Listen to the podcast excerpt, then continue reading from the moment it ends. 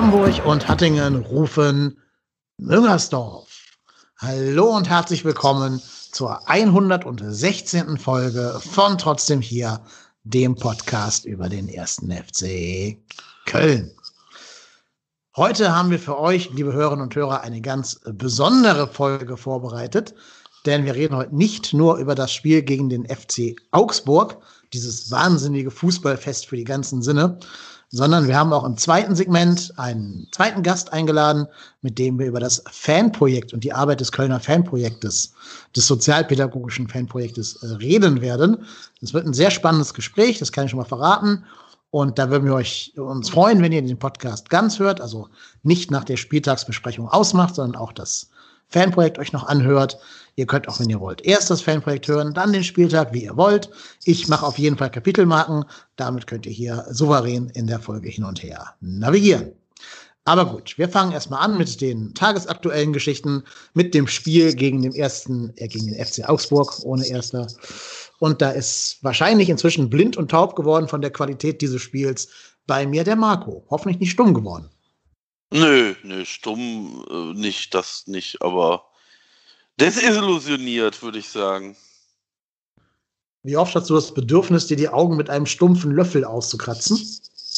Ja, also während des Spiels fängt das ja schon an, wo du denkst, oi, oi, oi, oi, oi, und währenddessen und ja, also das ist alles nicht schön, das ist alles irgendwie, ist, gefühlt wieder irgendwie einen Schritt zurück gemacht oder zwei Schritte zurück gemacht. Also ich hatte irgendwie zwischenzeitlich, ähm, als wir die, die Siege gegen Dortmund und gegen Leipzig auch ganz okay gespielt haben, Punkt geholt haben. Ich meine, das muss man auch schon als Erfolg verbuchen. Aktuell, glaube ich, habe ich gedacht, so, yo, Mensch, und jetzt kurze Phase, vielleicht mal durchschnaufen und dann gegen Augsburg einen Gegner, den du schlagen kannst und dann siehst du halt so ein Spiel, ja, das ist äh, beängstigend. Absolut. Mal schauen, ob unser Gast auch alle scharfen Gegenstände aus seinem Haushalt entfernen musste. Bei uns ist der Dirk, den ihr auf Twitter als domstädter222 finden könnt. Moin Dirk, schön, dass du da bist. Grüß dich. Ja, hallo. Danke, dass ich da. Hi. Möchtest du auch mal ein allererstes, ein allererstes Gruselstatement abgeben, wo dieses Spiel auf der Gruselskala bei dir landen wird? das ist echt schwierig. also es war auf jeden Fall sehr, sehr gruselig. Aber ich glaube, durch unser Gespräch, was jetzt folgen wird, da äh, wird das ein oder andere bei mir mehr rüberkommen. Also jetzt ja. einfach so loslegen, kann ich jetzt nicht. Das kommt so ja aus den Gesprächen raus. Ich habe auf ja. jeden Fall eine Menge, Menge, Menge Wut in mir. es ist auch ein bisschen Therapie hier, diese Podcast-Folgen für, für Marco und mich. Also fühl dich frei, uns hier in unserer Therapiesitzung ähm, beizustehen. ja, den, anonym, den, den anonymen FC Köln-Fans, ja. Genau. Ja ich, ich greife mal auf, was du gerade gesagt hast, Marco, nämlich äh, gefühlt einen Schritt zurück, weil das ist genau das, was ich mir hier auf meine, meine Shownotizen äh, geschrieben habe. Man hat ja gedacht, das Union-Berlin-Spiel wäre schon so der Tiefpunkt, so wie letztes Jahr ja auch. Und jetzt käme so langsam die Phase, wo es wieder höher gehen würde. Dann ist aber der erste FC Köln halt leider auch irgendwie so ein, ein so fragiles Gebilde, dass anscheinend zehn Tage Pause und ein bisschen Weihnachten feiern schon reichen, dass da alles wieder in sich zusammenstürzt? Oder tue ich da jetzt gerade den ganzen Unrecht und bin zu, zu schwarzseherisch? Schwierig. Also ich, ich finde, also es ist jetzt nicht so, dass Augsburg uns über 90 Minuten dominiert hat. Es war das, also wenn das Spiel 0 aus, 0-0 ausgegangen wäre, hätte das, glaube ich, auch keinen überrascht. Aber was mich so ungemein abgenervt hat, ist diese Ideenlosigkeit und diese diese, diese, das Nicht-Vorhandensein von Torschossen, weil wenn du, wenn du nur Spiele unentschieden gewinnen willst, kannst du das gerne tun. Oder nur unentschieden spielen willst jedes Mal oder nur 0-0 spielen willst. Dafür sind wir aber defensiv nicht gut genug. Das haben wir dann, hat uns Augsburg einmal mehr gezeigt. Und dann musst du aber einfach, auch wenn du so Spiele mal gewinnen willst, auch Torchancen kreieren. Und alles, was wir an Torchancen gehabt haben, war nach Standardsituation. Und das jetzt auch nicht so brandgefährlich. Also ich äh, weiß jetzt nicht, was für ein Expected Goals Wert wir hatten. Der kann nicht weit über 1,2 gelegen haben. Schau ich gleich mal nach. Aber erstmal kannst du, Dirk, ja mal sagen, wie du das Ganze einschätzt. Also ich finde, man hat alleine schon wieder vor dem Spiel an der Aufstellung halt gesehen, dass das wieder nichts wird. Das äh, regt mich halt jedes Mal beim Gistol auf. Äh, gegen so einen Gegner, finde ich, spielt man nicht mit einer Fünferkette, sondern da spielt man mit einer Viererkette. Und äh, alleine schon, dass ich wieder Zischos äh, gelesen habe und Katterbach auf der linken Seite, der da eigentlich nicht in eine Fünferkette gehört, äh, da war ich einfach schon wieder sowas von dermaßen bedient. Vor allem der Zischos, so ein Drittligaspieler, was mich halt mega aufregt. Äh, ja, äh, für mich war es eigentlich schon wieder mit Ansage. Aber gegen Augsburg sind immer super Spiele. Also das wissen wir ja mhm, eigentlich alle. Absolut. Äh, Augsburg ja. ist einer mit der Lieblingsgegner. Die knallen wir immer sowas von dermaßen weg. Und ja. Ja, ja. Äh, ich habe inzwischen die Expected Goals mal nachgeguckt und es ist viel, viel schlimmer, als du dachtest, Marco. 0,6. Nee, Augsburg hat eine 1,2, 4 bei Augsburg. Ähm, da muss man vielleicht auch ein bisschen einpreisen. Diese Abseitstore waren ja wirklich hauchzartes Abseits. Ne? Vielleicht ohne Video Assistant Referee kriegst du das Tor sogar gegeben gegen dich. Unser Expected Goal Wert liegt bei 0,45. Mhm. Also ja, noch schlechter, oh. als wir das. Bezeichnend. Äh, ja. 0,45 mehr, als ich mhm. gedacht habe. Ja. Das ist ja halt der Wollschuss und der Kopfball von, von Bornau. Ja, ne? ja. ja, ja. Also dieser ähm, gehaltene. Ich glaube hier der Schuss von, von Wolf, der am Tor vorbeigeht, ist gar nicht relevant für Expected Goals, weil er nicht aufs Tor geht. Aber es wäre natürlich die größte Chance des Spiels gefühlt. Die fehlt also hier in dieser Zahl so ein bisschen. Ja, aber jetzt, jetzt, jetzt pass auf, jetzt wirklich ernsthaft. Dass dies, allein diese Chance von Wolf die größte Chance in 90 Minuten gegen Scheiß Augsburg ist, ne? Das ist. Ja. Und vor allen Dingen, hm. Vor allen Dingen auch beide genannten Chancen wieder nach Ecken, ne? Also aus dem Spiel raus yeah. gar nichts. War ja wieder so eine Standardstärke, auf die man da hoffen muss, aber ja, ich finde, ich bin eigentlich gar kein Gegner dieses Doppel-9-Systems. Es kann wirklich gut funktionieren. Das hat auch teilweise gut funktioniert gegen stärkere Gegner. Es ist halt leider kein Modell gegen so Heckenpenner-Mannschaften wie Union oder, oder Augsburg, ähm, die ja auch nichts tun für den Spielaufbau. Da bin ich auch ganz bei Dirk. Da ist eine Dreierkette, also Fünferkette respektive, vielleicht auch das falsche Signal. Die Frage ist nur, was, was realistisch gesehen, was kann er denn vorne anders machen, der Gistol? Also hinten, okay, haben wir eine Option, klar. Aber also Modest hat doch gezeigt im Pokal, dass der auch keine, keine echte Option ist, um da vorne für, für Angst und Schrecken zu sorgen, oder? Mm, also ich sag mal so, im Pokal hat Modest jetzt sicherlich nicht die das ist sein allerbestes Spiel gemacht, aber in, in letzter Instanz hat er das einzige Tor des Spiels gemacht. Und ich muss ganz ehrlich sagen, du hast das ganz oft gesehen, dann hatte irgendwie, das war dann meistens irgendwie so in der zweiten Halbzeit, ich glaube auch nachdem wir das 1-0 gekriegt haben, dann hattest du mal über, über rechts mit, mit Limnios und äh, Wolf den Ball, dann, ich sag mal so, Höhe des 16ers und bevor Modest reingekommen ist oder auch davor, was, was, was hätte der Wolf denn machen sollen? Hochflanken? Auf wen? Auf Duda und Kopfballungeheuer Thielmann? Das ist das Problem. Also du, du, bist zu, das, das Spielsystem ist dafür zu eindimensional. Du kannst dann nur mit schnellen Pässen in den Strafraum agieren und dafür reicht dann auch einfach die Qualität unserer Pässe nicht aus. Ich kann mich daran erinnern, dass wir irgendwann in der ersten Halbzeit hat Duda mal so einen Pass versucht auf Thielmann, der ist dann aber einfach 1,50 Meter zu weit und dann kommt dann halt der Ginkiewicz, äh, der jetzt auch nicht der allerschlechteste Keeper der Bundesliga ist, raus und fängt sich den locker oder rutscht und greift den sich locker ab den Ball. Also, das ist einfach ideenlos nach vorne gespielt und dann, wie gesagt, dann bist du irgendwann am 16er und dann merkst du, dass auch keiner Verantwortung übernimmt. Ja, aber da darf ich kurz was dazu sagen. Ja, also klar. Da muss, ich den, da muss ich den Duda aber echt in Schutz nehmen, weil da hat man wieder gesehen, der Thielmann hat viel zu spät reagiert. Das, der, der Duda hat mal eine Idee und dann sind die Kameraden von ihm da, die überhaupt nicht mitschalten. Also manchmal habe ich ja. das Gefühl, der, der, vielleicht ist der, der also ich finde den super, dass wir den jetzt haben. Also ich, ich finde, das war eigentlich ein guter Transfer. Aber wenn die, die anderen Spieler nicht mitdenken können, dann bringt ja auch jemand nichts, der mal einen Zuckerpass oder sowas spielen kann. Ich bin voll bei dir. Also es ging, es ging jetzt nicht unbedingt, dass, dass das ein Scheißpass von Duda ist. Also faktisch ist es einfach so, dass äh, Thielmann zu, eventuell zu spät startet oder der Pass vielleicht auch ein Tacken zu, zu steil ist. Aber in Summe ist es halt einfach so, der Stürmer kommt nicht an den Ball und die Chance verpufft. Ähm, ja. Wie gesagt, es ist gar nicht so, dass ich da Audrey Duda äh, den schwarzen Peter zuschieben möchte. Nein, so habe ich das auch nicht aber, verstanden. Aber du, es ist einfach, das ist einfach bezeichnend, dass du, dass du da einfach ansonsten wüsste ich jetzt im, in, der- im Nachbe in der Nachbetrachtung keine Chance, die wir uns aus dem Spiel erarbeitet haben. Nö, das, Ja. das, das, kann, das kann ja auch, wie gesagt, bei dieser Fünferkette äh, so, also bei einer Fünferkette finde ich, da, da arbeitet man doch eigentlich, eher, eigentlich mit Flanken. Und wenn ich mit Flanken arbeiten möchte, Ja. so wie das, keine Ahnung, Frankfurt vor zwei Jahren gemacht hat, ne, immer Kostic oder Da Costa oder sonstiges, dann musst du da vorne auch einen Brecher drin stehen haben, der den annehmen kann oder dann vielleicht mal nach hinten oder wenigstens mal irgendwie ein bisschen isolieren den Ball, zurückspielen und dann ist der Duda da und probiert vielleicht mal sein, sein Glück oder so. Aber es, die Aufstellung war ja überhaupt gar nicht dafür gemacht. Mhm. Im Endeffekt. Also der, der Sturm zumindest nicht. Ne? Und ich finde, äh, äh, auch der, der Katterbach ist halt kein Spieler, der in der Fünferkette spielen kann. Dafür ist er einfach zu langsam. Also ich finde, der, also der kann eigentlich gut verteidigen, aber der hat halt überhaupt kein Spiel nach vorne. Ja, weil der noch fast die beste Offensivaktion hatte mit dieser Rom-Gedächtnisaktion, ne, wo er nach innen Ja. zieht und dann.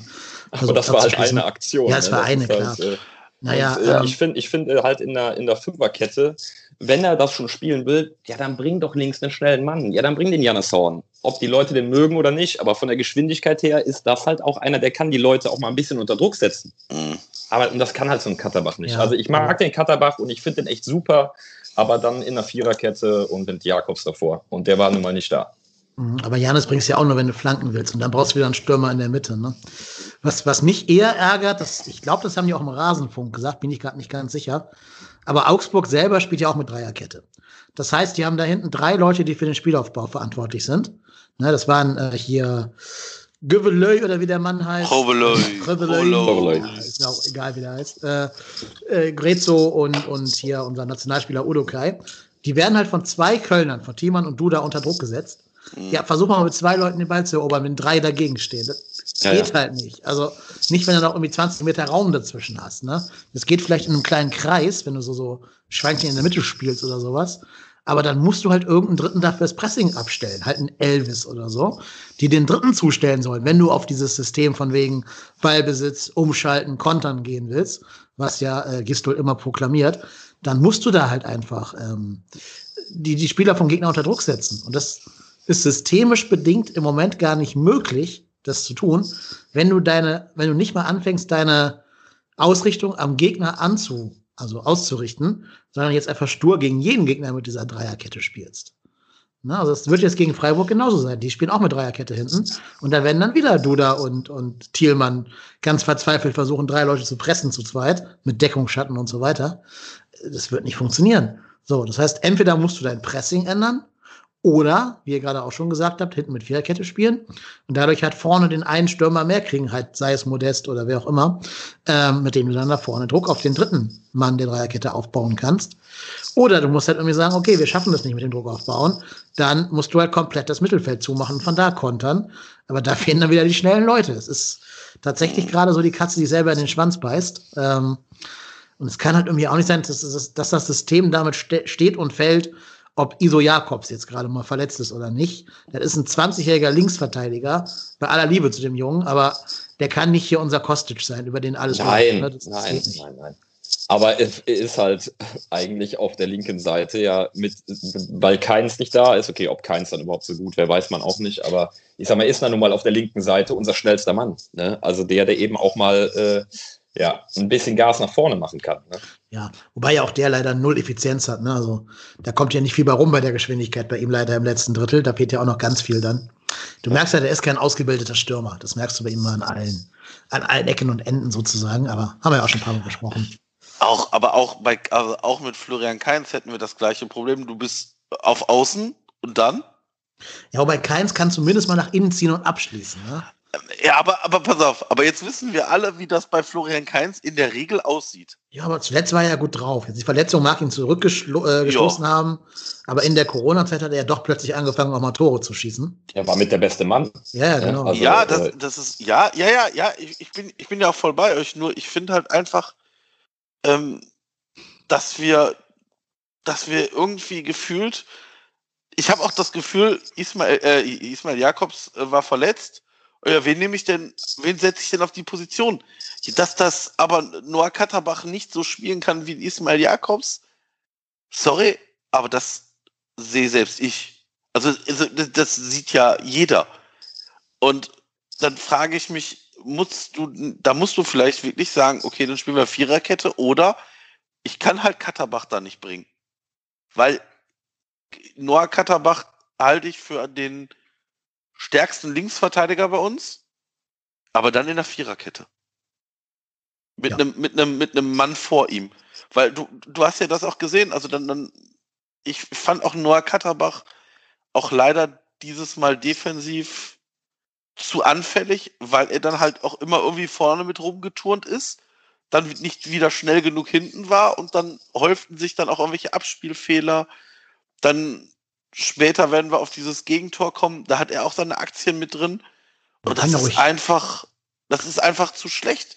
Also, wie, wie, ganz ehrlich, wie sich da Katterbach und äh, ähm, Chichos von Daniel Caligiuri nass machen lassen am Bierdeckel, ist bezeichnend. Ja. Und ich, ich habe dieses Spiel mit meinem Vater gesehen und als Caligiuri da in den, in, den, in den Zweikampf mit beiden gegangen ist und den Ball an der Außenlinie so an äh, Katterbach vorbeiliegt und Schichos einfach völlig lost rumläuft, also noch nicht mal auf seine Position zurückläuft, sondern einfach so nach hinten geht, ohne, ohne A an den Ball kommen zu können, ohne einen Gegenspieler zu haben, einfach nur des Zurücklaufens wollens. Da habe ich gesagt, alles klar, jetzt scheppert das Ding. Und dann siehst du diese Flanke reinrutschen und du weißt, du weißt, was passiert. Dann steht Wolfnat, also dann stehen auch die, die Innenverteidiger, äh, Bornau und ähm, Mire, nicht gut. Dann, und dann kommt natürlich äh, ähm, auch Marius Wolf deutlich zu spät, wobei das nicht die Position von ihm ist, sondern da muss der, der äh, äh dritte Innenverteidiger stehen. Und ähm, ja, und dann fängst du dir halt so ein Scheiß-Gegentor. Mhm. Gegen so eine absolute Kackmannschaft, ne? Und das ist Augsburg ist ohne Scheiß, ne? Ich, diese, also ich persönlich kann nur froh sein, dass wir nicht sowas irgendwie in der Halbzeitpause irgendwie, weiß ich nicht, bei Instagram streamen. Heiko Herrlich und, und Reuter, ne? Was sind das für Affen? Was ja, die passen aber gut zusammen. Affen? Was ist das für eine Affentruppe, dieses Augsburg? Das ist die allerletzte Kacktruppe. Gut, dass die, die holzen da ohne Ende und bei jeder Scheißberührung, aua, aua, aua. Ey, der Schiedsrichter ist da so oft drauf reingefallen. Ich meine, wir haben auch so Leute im Kader, äh, Dominik Drexler äh, an erster Stelle genannt. Der kann das auch ganz gut austeilen und wenn er dann mal getroffen wird, denkst du, der ist äh, von der Motorsäge getroffen worden. Ähm, aber so behinderte Kacktruppe und jedes Mal, Marco, jedes. Wir sagen nicht das böse B-Wort als Beleidigung. Bekloppte. muss jetzt einmal pädagogisch ein, werden. Eine, so eine bekloppte Kacktruppe. So eine Scheißmannschaft. So eine Schmutztruppe. Ich, mir fällt wobei, da nichts mehr also zu ein. Einen Spieler davon hätte ich aber eigentlich gerne bei uns im Kader, auch wenn. Nicht äh, nur einen. Und, nicht nur einen. Ich hätte also davon ich, also wahrscheinlich den, mehrere. Den, ja. den, Richter, drei den Richter würde ich sofort nehmen. Ja, Richter, Richter. Waren wir, Caliguri würde ich sofort nehmen. Caliguri würde ich nehmen. Ich würde auch den Ginkiewicz wahrscheinlich sofort ja, nehmen als Torhüter. Selbst die Niederlechner würde ich nehmen als Stürmer. Als Stürmer Wobei der, der, dazu muss ich nachher noch was sagen. Also ich, was der nachher, habt ihr die Interviews nach dem Spiel äh, euch noch angeguckt? Ja, oder können wir auch nicht mal reden. Auch, auch die, die Pauseninterviews. Ganz oh, die Pause, das Pausen. Ganz also, großartig. Oh, ein Lass uns mal ganz kurz, ganz kurz ein bisschen Struktur reinzubringen. Ja. Ähm, das ist nämlich genau das, was ich mir auch aufgeschrieben habe. Ist jetzt gerade mal scheißegal, ob Dreierkette, Viererkette, Pressing, Schlag mich tot. Aber was mich wieder ankotzt und schon seit, seit ich diesen Podcast hier mache, ankotzt, wie leicht du unserer Mannschaft den Schneid abkaufen kannst. Scheißegal in welchem System und scheißegal wer da spielt und was da spielt. Aber sobald die Mannschaft eben so spielt, wie Augsburg spielt, also diese schmutzige, abgezockte, abgewichste äh, ähm, äh, Erwachsenenfußball gespielt wird, in der Sekunde gibt der erste FC Köln auf und fängt an zu jammern. Ne? Interview nach dem mhm. Spiel. Marius Wolf, der größte Heckenpenner, den wir haben, sagt, die haben aber so unfair gespielt. Also erstmal haben wir sogar mehr gefault als die. Wir haben achtmal mehr gefault als die tatsächlich. Also acht Fouls mehr gemacht. Ähm, 20 zu 12. Aber das ist halt, das weißt du doch vorher. Du, alle Spieler auf dem Platz spielen doch nicht zum ersten Jahr Bundesliga da. Das sind doch alles nee. Bundesliga erfahrene Spieler, bis auf Limnios vielleicht so. Aber alle anderen da haben in ihrem Leben schon mal gegen Augsburg gespielt. Vielleicht im anderen Verein als im FC, aber die wissen doch, dass die eben so spielen, wie die spielen. Das ist ja kein Geheimnis. Und trotzdem lassen wir uns von denen und von Union Berlin oder auch von Frankfurt oder so immer den Schneid abkaufen, wenn da so ein paar Arschlöcher kommen, die sagen, ja, hier, pff, kriegen wir auf den Ball und spielst hier ein bisschen Zeit, sobald wir 1-0 führen. Da haben wir nichts gegen einzuwenden. Also auch nicht, auch einfach nicht so an der Körpersprache her. Oder dass wir da mal so einen hätten, so eine, ne, das ist ja, sag über die Bayern, was du willst. Das ist halt auch kein sympathischer Verein, klar. Die liegen aber 2-0 hinten gegen Mainz und du siehst dem Kimmich einfach an der Körpersprache schon an, der will ja heute nicht verlieren. Mhm. Du siehst dem einfach an, der will dieses Scheißspiel nicht verlieren, auch wenn es das erste Spiel nach langer Pause ist, also nach zehn Spieltagen Pause. Und wenn der letztes Jahr 2020 irgendwie 700 Spiele gemacht hat und fünf Jahre verletzt war, der will dieses fucking Spiel nicht gewinnen. Der geht nach vorne, der schießt sogar, glaube ich, das entweder 1-2 oder 2-2, weiß ich gerade nicht. Siehst aber einfach an der Körpersprache schon, dass der nicht gewinnt, dass der nicht verlieren will. Und einfach dieser Typ Spieler jetzt, egal welche Qualität der auf dem Platz hat, wir werden natürlich keinen Kimmich kriegen, ne? aber es geht mir um die Körpersprache, um das Auftreten. Allein dieser Art von Spieler der fehlt uns halt komplett. Wir haben da immer nur so diesen, diese leicht sich ins Boxhorn jagenden Spieler, die hinter dem Interview rumheulen und sagen, Augsburg war gemein zu uns, der hat mir die Schaufel weggenommen. Ja. Ja, das Schlimme ja. daran ist eigentlich, dass der Wolf ja eigentlich derjenige ist, der austeilt. Genau. Wenn umso einer mal bei uns austeilt. Ne? Umso ne? schlimmer also, fand ich sein Interview, dass er das gibt und nicht irgendwie, was weiß ich, Elvis oder so. Ne? Dass er das dann ist, der da rumheult. Wenn er selber hier das größte Kind von, von wenig Traurigkeit ist. Also das, sagt ja auch einiges über das Innenleben der Mannschaft, wenn dein größter Heckenpenner der Beschwerdeführer wird hinterher. Ja, ja. Ja, das ist, ja, das ist, ist manchmal schwer zu ertragen, mit welcher Leichtfertigkeit wir auch die Spiele hergeben, weil auch, wie gesagt, Augsburg war jetzt nicht um Längen besser. Aber ich muss ganz ehrlich sagen, wenn das, das also das Spiel habe ich gesehen und wusste ganz klar, der hier, der das erste Tor schießt, der gewinnt das Ding sowas von locker leicht. Und dann, ich habe auch nicht das Gefühl, also ich habe jetzt auch nicht das Riesenaufbäumen gesehen. Also es ist jetzt nicht so, dass wir das Spiel abgeschenkt haben, aber ich sag mal, bis darauf, dass Timo Horn in der Nachspielzeit damit im Strafraum rumeiert bei einer Ecke, habe ich da jetzt nicht so das, dass wir schaffen das noch gesehen. Ja, der Wille fehlt halt super oft. Aber ich meine, das war jetzt nicht nur jetzt bei dem Spiel, das sieht man ja ganz oft. Ne? Aber das, ich finde, ich find, das kommt aber dann eben auch von der Bank, ne? das Zeichen. Also wenn ich dann versuche, da nur noch äh, alles, was offensiv auf der Bank sitzt, da irgendwie reinzuwerfen und hat überhaupt, überhaupt gar keine Struktur mehr, das ganze Spiel, äh, die Zeichen kommen ja schon von draußen. Ne? Also da, da, kann man ja gar keinen Willen aufbauen, wirklich, finde ich. Ja, wobei ich finde ja sogar den Willen zeigen wir sowieso überhaupt erst dann, wenn wir 1-0 hinten liegen. Ich, ich würde gerne ja. mal so ein Aufbäumen sehen, wenn es 0-0 steht. Einfach mal der Wille, jetzt ein Tor zu erzielen. Den sehe ich ja überhaupt, wenn dann nur, ne, wenn äh, wir 1-0 hinten liegen, was ja durchaus oft passiert, äh, dass dann noch mal so ein, zumindest so Aktionismus geschieht und so, so ein paar Aktionen, die so potenziell Gefahr versprechen könnten. Ne, auch, es gab am Ende auch nochmal einen Schuss dann irgendwie ans Außennetz in, in der Nachspielzeit. Ähm, das sind so die Sachen. Warum nicht mal irgendwie sagen, okay, die ersten 15 Minuten versuchen wir einfach jetzt mal hier aufs Tor zu gehen. So, wir fangen uns ja eh eins hin. Es steht ja eh fast schon fest. Wir haben es gerade zweimal geschafft, zu Null zu spielen. Ne? Mit ganz, ganz viel Glück gegen Leipzig und mit genauso viel Glück gegen, äh, gegen, gegen Mainz, wo Mateta auch diese Riesenchance da verballert und Quaison auch noch und so. Also da war auch viel Glück dabei. Vielleicht einfach mal sagen, hier Jungs, jetzt geht mal raus und spielt mal Fußball und guckt mal, dass ihr jetzt hier gegen diese, diese Heckenpenner da aus Freiburg, wo es immer schwer werden wird, ähm, am Anfang schon mal 1-0 in Führung geht und dann müssen die ja immer machen. Gerade gegen Augsburg wäre das, glaube ich, möglich gewesen, weil Augsburg weiß mit dem Ball ja auch nicht viel anzufangen. Die leben ja auch von der individuellen Qualität von so Leuten wie Richter oder Caligiuri oder Niederlechner. Es ist ja auch nicht so, dass sie in den Weltfußball spielen würden und dass Heiko Herrlich ein heimlicher Mourinho oder, oder Guardiola wäre oder sowas. Ist ja nur auch nicht der Fall. Also dieser Wille fehlt mir einfach. Am Anfang schon mal zu sagen, wir haben heute hier die Absicht, ein Tor zu spielen, oder ein Tor zu erzielen. Aber ich habe das Gefühl, unser Matchplan ist immer erstmal 0-0 und gucken, was nach vorne geht. Antwort ja, aber, aber, aber, aber gucken, was nach vorne geht, äh, kannst du, kannst du gegen so Gegner wie Dortmund und Leipzig natürlich, da kannst du vielleicht vortrefflich kontern. Aber das, so viel Platz wird dir so ein Gegner wie Augsburg einfach nicht geben. Also dafür muss ich auch nicht José Mourinho oder äh, sonst irgendein Trainer sein. Also dafür reicht mir einfach zweimal im Jahr so eine Truppe zu sehen, dass ich einfach weiß, die werden jetzt auch nicht Leipzig oder Dortmund-esk das Spiel bestimmen. Da werden wir keine Kontersituation in der ersten Halbzeit erleben. Und da, ich, ich, frage mich immer, mit dieser Ausstellung, wie willst du da offensiv agieren? Also, wo, wo, ist, der, wo ist die Idee, dass, dass man da Tore erzielen kann? Aber dann lass doch mal versuchen, konstruktiv zu sein.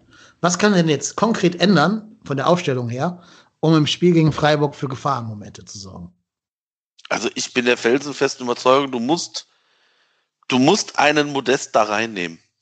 Einfach, damit du auch eine Präsenz, weil, weil Jan Thielmann, ich möchte der Jan Thielmann jetzt nicht immer nennen, weil ich finde, der Jan Thielmann macht das jetzt, ist jetzt nicht derjenige, an dem ich, der, der Junge ist 18. Der ist 18, 1,78 Meter groß und 72 Kilo schwer. Dass der nicht wie Anthony Modesta im Strafraum agieren kann, sorry, das sollte jedem klar sein. Und ich finde aber einfach, dass wir es uns halt unheimlich schwer machen, indem wir gegen die Gegner, wo wir auch durchaus uns Chancen erarbeiten können, halt einfach dann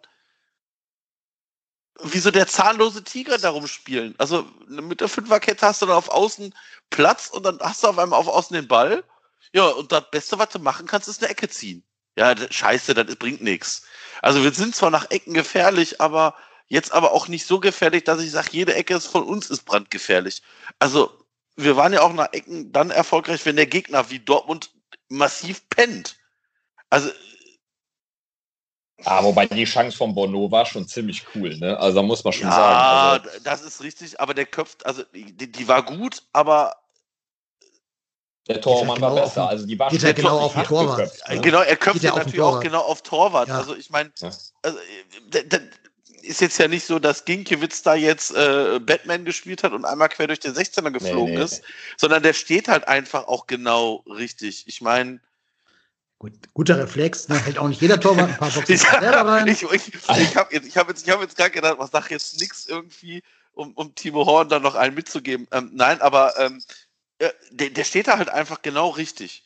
Und, und das war jetzt nicht schlecht, aber nochmal, es kann ja nicht sein, dass du irgendwie auf Außen den Ball hast und dann irgendwie der, der Außen, äh, Außenspieler in der Fünferkette Richtung äh, Eckfahne geht und versucht, den, Mittel, äh, den Gegenspieler anzuschießen, damit du die Ecke kriegst.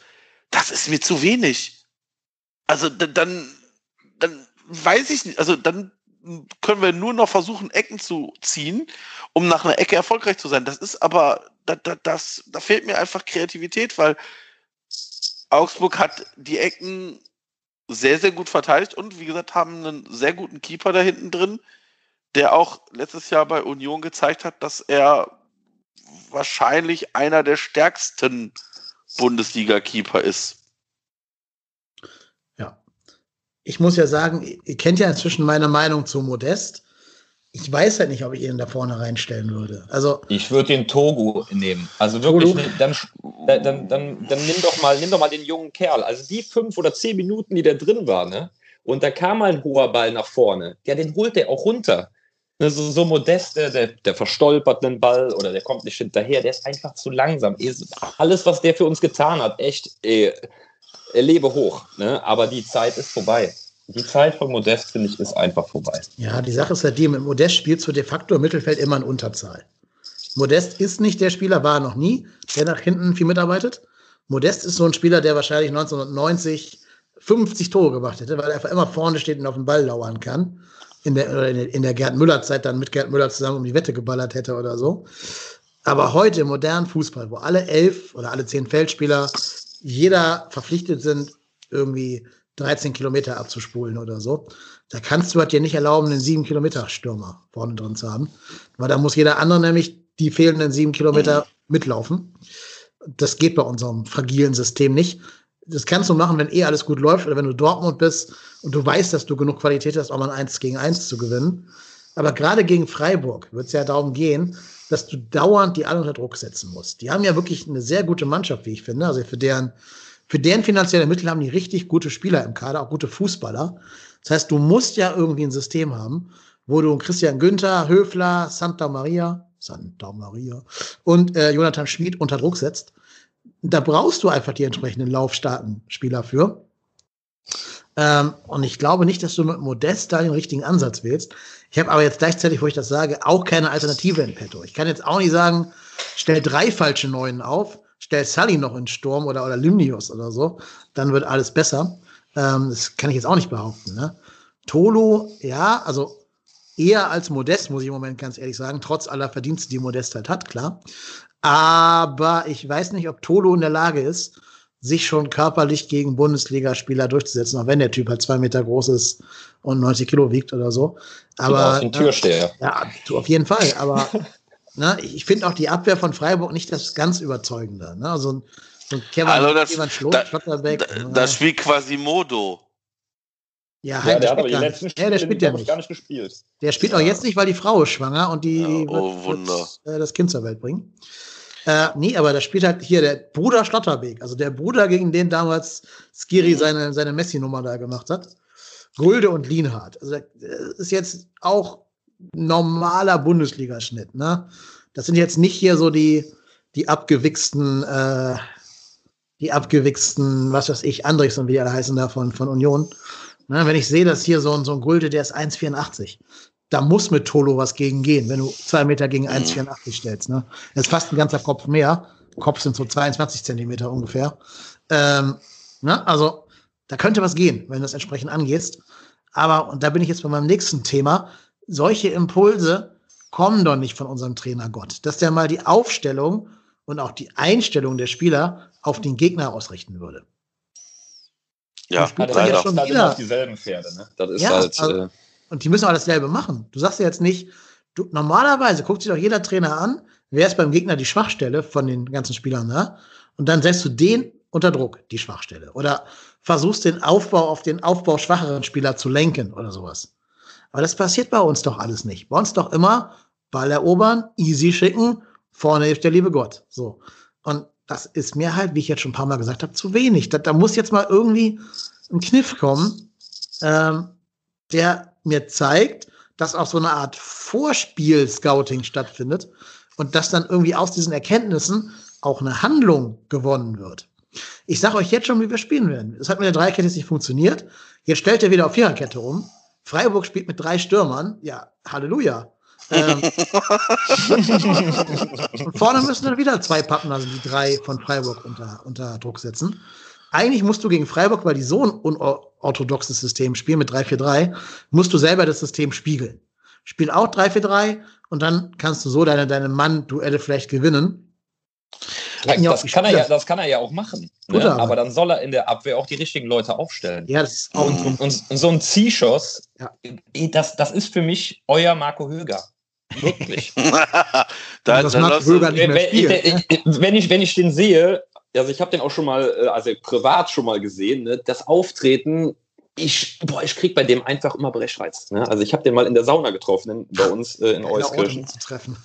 und äh, allein das Auftreten da und das Auftreten auf dem Platz, und da, da ist kein Unterschied. Der ist einfach für mich eine Pfeife. Und ich habe hier mal was, ich habe mir mal was rausgeschrieben. In der 71. Minute war wieder so ein richtig geiles Beispiel. Zischos, nee, springt hoch um einen hohen Ball runterzunehmen im Kopf, mhm. hüpft daneben, der Gegner nimmt sich den Ball, Borno muss klären, kriegt gelb. Ja. Äh, normalerweise, ja. Der, der Bruno hätte gar nicht in die Situation kommen dürfen, eigentlich. Ne? Der, der, ja. Jeder normale Mensch kann doch einen, einen Ball mit dem Kopf irgendwie wenigstens weghauen oder so, aber der, ach, der kann einfach nichts. Ja, die beiden Abseitstore wären auch auf seine Cup gegangen, wenn sie denn gezählt hätten. Ne? Also es wären dann auch wieder zwei Spiele entscheidende Fehler gewesen. Ich muss halt auch sagen, ne, also ich habe jetzt privat keine Kontakte zu ihm und habe ihn noch nie nackt gesehen und so, aber ähm, mit welcher Begründung spielt er nach seiner Verletzung sofort wieder Stammelf und nicht Chestic, ja. der das ja, davor halt gut gemacht hat? Ja. Ne, aber also, ich würde aber ich würd die drei, ich würde die drei da in der Mitte aber auch anders aufstellen. Ich würde den Borno nicht in die Mitte nehmen. Eigentlich ich würde immer mehr, Meret, ja, ich würde genau. Meret in die Mitte nehmen. Ja. Meret, wollte ich auch sagen, genau. Ne? Meret ist Und der typische Aufbauspieler in der Dreierkette. Normalerweise. Ich finde, der hat auch, der hat auch die letzten zwei Spiele gute Spiele gemacht. Also Ja. dem kann man dem Jungen kann man ja gar keinen Vorwurf machen. Nee, das müssen wir auch mal lobend erwähnen. Wir haben uns ja ganz viel geschimpft, aber also ich finde, Meret war der einzige Lichtblick an diesem, diesem Tag da gegen Augsburg. Äh, finde ich gut, dass der Junge endlich mal wieder Form hat. Also gefühlt sehen wir gerade den besten Meret, seit er hier in, in Köln überhaupt ist. Hat, glaube ich, auch damit zu tun, dass er sein individuelles Fitnessprogramm ein bisschen umgestellt hat und jetzt auch ein bisschen austrainierter aussieht. Äh, finde ich auch. Also Meret ist für mich inzwischen echt gesetzt da hinten. Und dann kommen für mich Bornau und Cestic in der Reihenfolge. Und dann kommt vielleicht irgendwann mal ein, ein Raphael Tschichos. Aber du kannst halt, du musst dir halt fragen, wie lange kannst du noch erlauben, einen Spieler durchzuschleppen, der dir pro Spiel mindestens ein Tor verschuldet oder dein Gegner, dein, dein Mitspieler dazu zwingt, sich eine gelbe Karte zu holen oder einen Elfmeter verschuldet. Ne? Also Mhm. egal wie sehr der vielleicht als Führungsspieler wichtig sein mag, wenn ein Führungsspieler, der als Typ anerkannt sein mag, keine Leistung bringt, ist es auch kein Führungsspieler. Dann ist es halt nur ein Kabinenspieler, so la Thomas Kessler oder Lasse Sobich oder so. Aber dann hat der auch Platz nichts zu suchen. Oder auch Marco Höger, der mag auch in der Kabine vielleicht die gute Ansprache sprechen, das weiß ich nicht. Aber der hat ja auch zu Recht auf dem Platz keine Einsatzzeiten mehr. Und ich denke, diese Einsicht muss langsam auch bei Markus Gistol reifen, dass man vielleicht nicht auf einen Zweitligaspieler bauen sollte, der bis jetzt noch nicht über drei, vier, fünf Spieler am Stück nachgewiesen hat, dass er Bundesliga-Format hat. Aber man hätte, also für das, was der Zichos jetzt geleistet hat am Wochenende, hätte man auch den Marco Höger auf dieselbe Stelle stellen können. Er hat dieselben Fehler gemacht. Ja, das stimmt. Ja. Ja, Hätte nur ja, noch aber, ungelenker ausgesehen dabei. ja, ja. Ja. ja, aber das ist, ich bin, ich bin voll bei euch. Ich habe den Move auch nicht verstanden, wieso man Cestic da rausnimmt und ähm, Chichas bringt. Ich äh, bin da voll bei Dirk. Ähm, ist auch ein Move, den ich nicht verstehen kann. Ich, Also die einzige Erklärung wäre für mich halt Linksfuß, ne? Weil alle anderen sonst Rechtsfüßer wären. Ja, aber, Rechtsfüßer äh, macht man ja auch nicht. Und, ja. Das ist die Also, einzige äh, Erklärung. ja, also wie gesagt, Ich, ich, ich, glaube, das lag daran, weil er das, das letzte Spiel, wo er gespielt hat, hat er eben so seine äh, drei, vier Böcke drin gehabt. Und der Gisdol ist dann halt direkt so nachtragend und hat gesagt, nee, komm, dem Jungen, dem müssen wir noch Zeit geben. Anders kann ich mir das nicht vorstellen. Weil in dem Spiel hatte der auch so zwei, drei Aussetzer. Ne? Ja, also in stimmt. dem letzten Aber, aber. Tichos hat ja in jedem Spiel einen Aussetzer, seit er hier ist. Ja. Ja, deswegen- wobei, wobei, wobei ähm, Chichos Spiel gegen Dortmund, das Spiel, wo er sich da verletzt hat, das war, Ja. war mal ein Spiel, wo er halt mal nicht gepatzt hat, glaube ich, ne? Ich Aber das ist tendenziell, glaube ich, eher die Ausnahme als die Ja, Regel. Ja, da Das ist ja auch wieder typisch FC Köln. Gegen die Guten spielen wir ja alle immer 10% besser als gegen die Cut-Mannschaften. Ne? Ja, Da klar. ist halt Psychos keine Ausnahme. Und dann kannst du halt sagen, wenn jeder von den beiden einen Patzer macht und die beiden also entsprechend gleich gut sind, lasse ich zumindest den Jungen, den Jüngeren von beiden spielen. Naja, Äh, da, äh, da, da, darf ich doch was zum Mittelfeld, können wir mal zum Mittelfeld kommen? ja, bitte. Weil ja, was ich da noch sagen will, was ich halt nicht verstehe, ist, wenn der Jonas Hector noch nicht die Kraft jetzt, sagen wir mal, für ganze 90 Minuten hat, warum bringe ich ihn aber nicht am Anfang des Spiels, bis er nicht mehr kann und wechsle dann Elvis ein? Ich, da- das ist auch wieder so eine Sache. Der Elvis ist viel zu langsam. Der bringt keinen Pass an den Mann. Das Einzige, was der kann, ist vielleicht mal einen Freistoß schießen. Und ich, ich finde, der, der passt auch da überhaupt gar nicht in dieses System rein, was der Gisdol da spielen will. Ich weiß auch nicht, was der an dem äh, Van Narren gefressen hat. Ich fände einfach toll, wenn er den Hector, dann lassen doch 60 Minuten spielen. Wenn er dann nicht mehr kann, ja, dann, dann setzt er halt einen anderen ein. Aber das war auch wieder so ein Move, den kann ich nicht verstehen.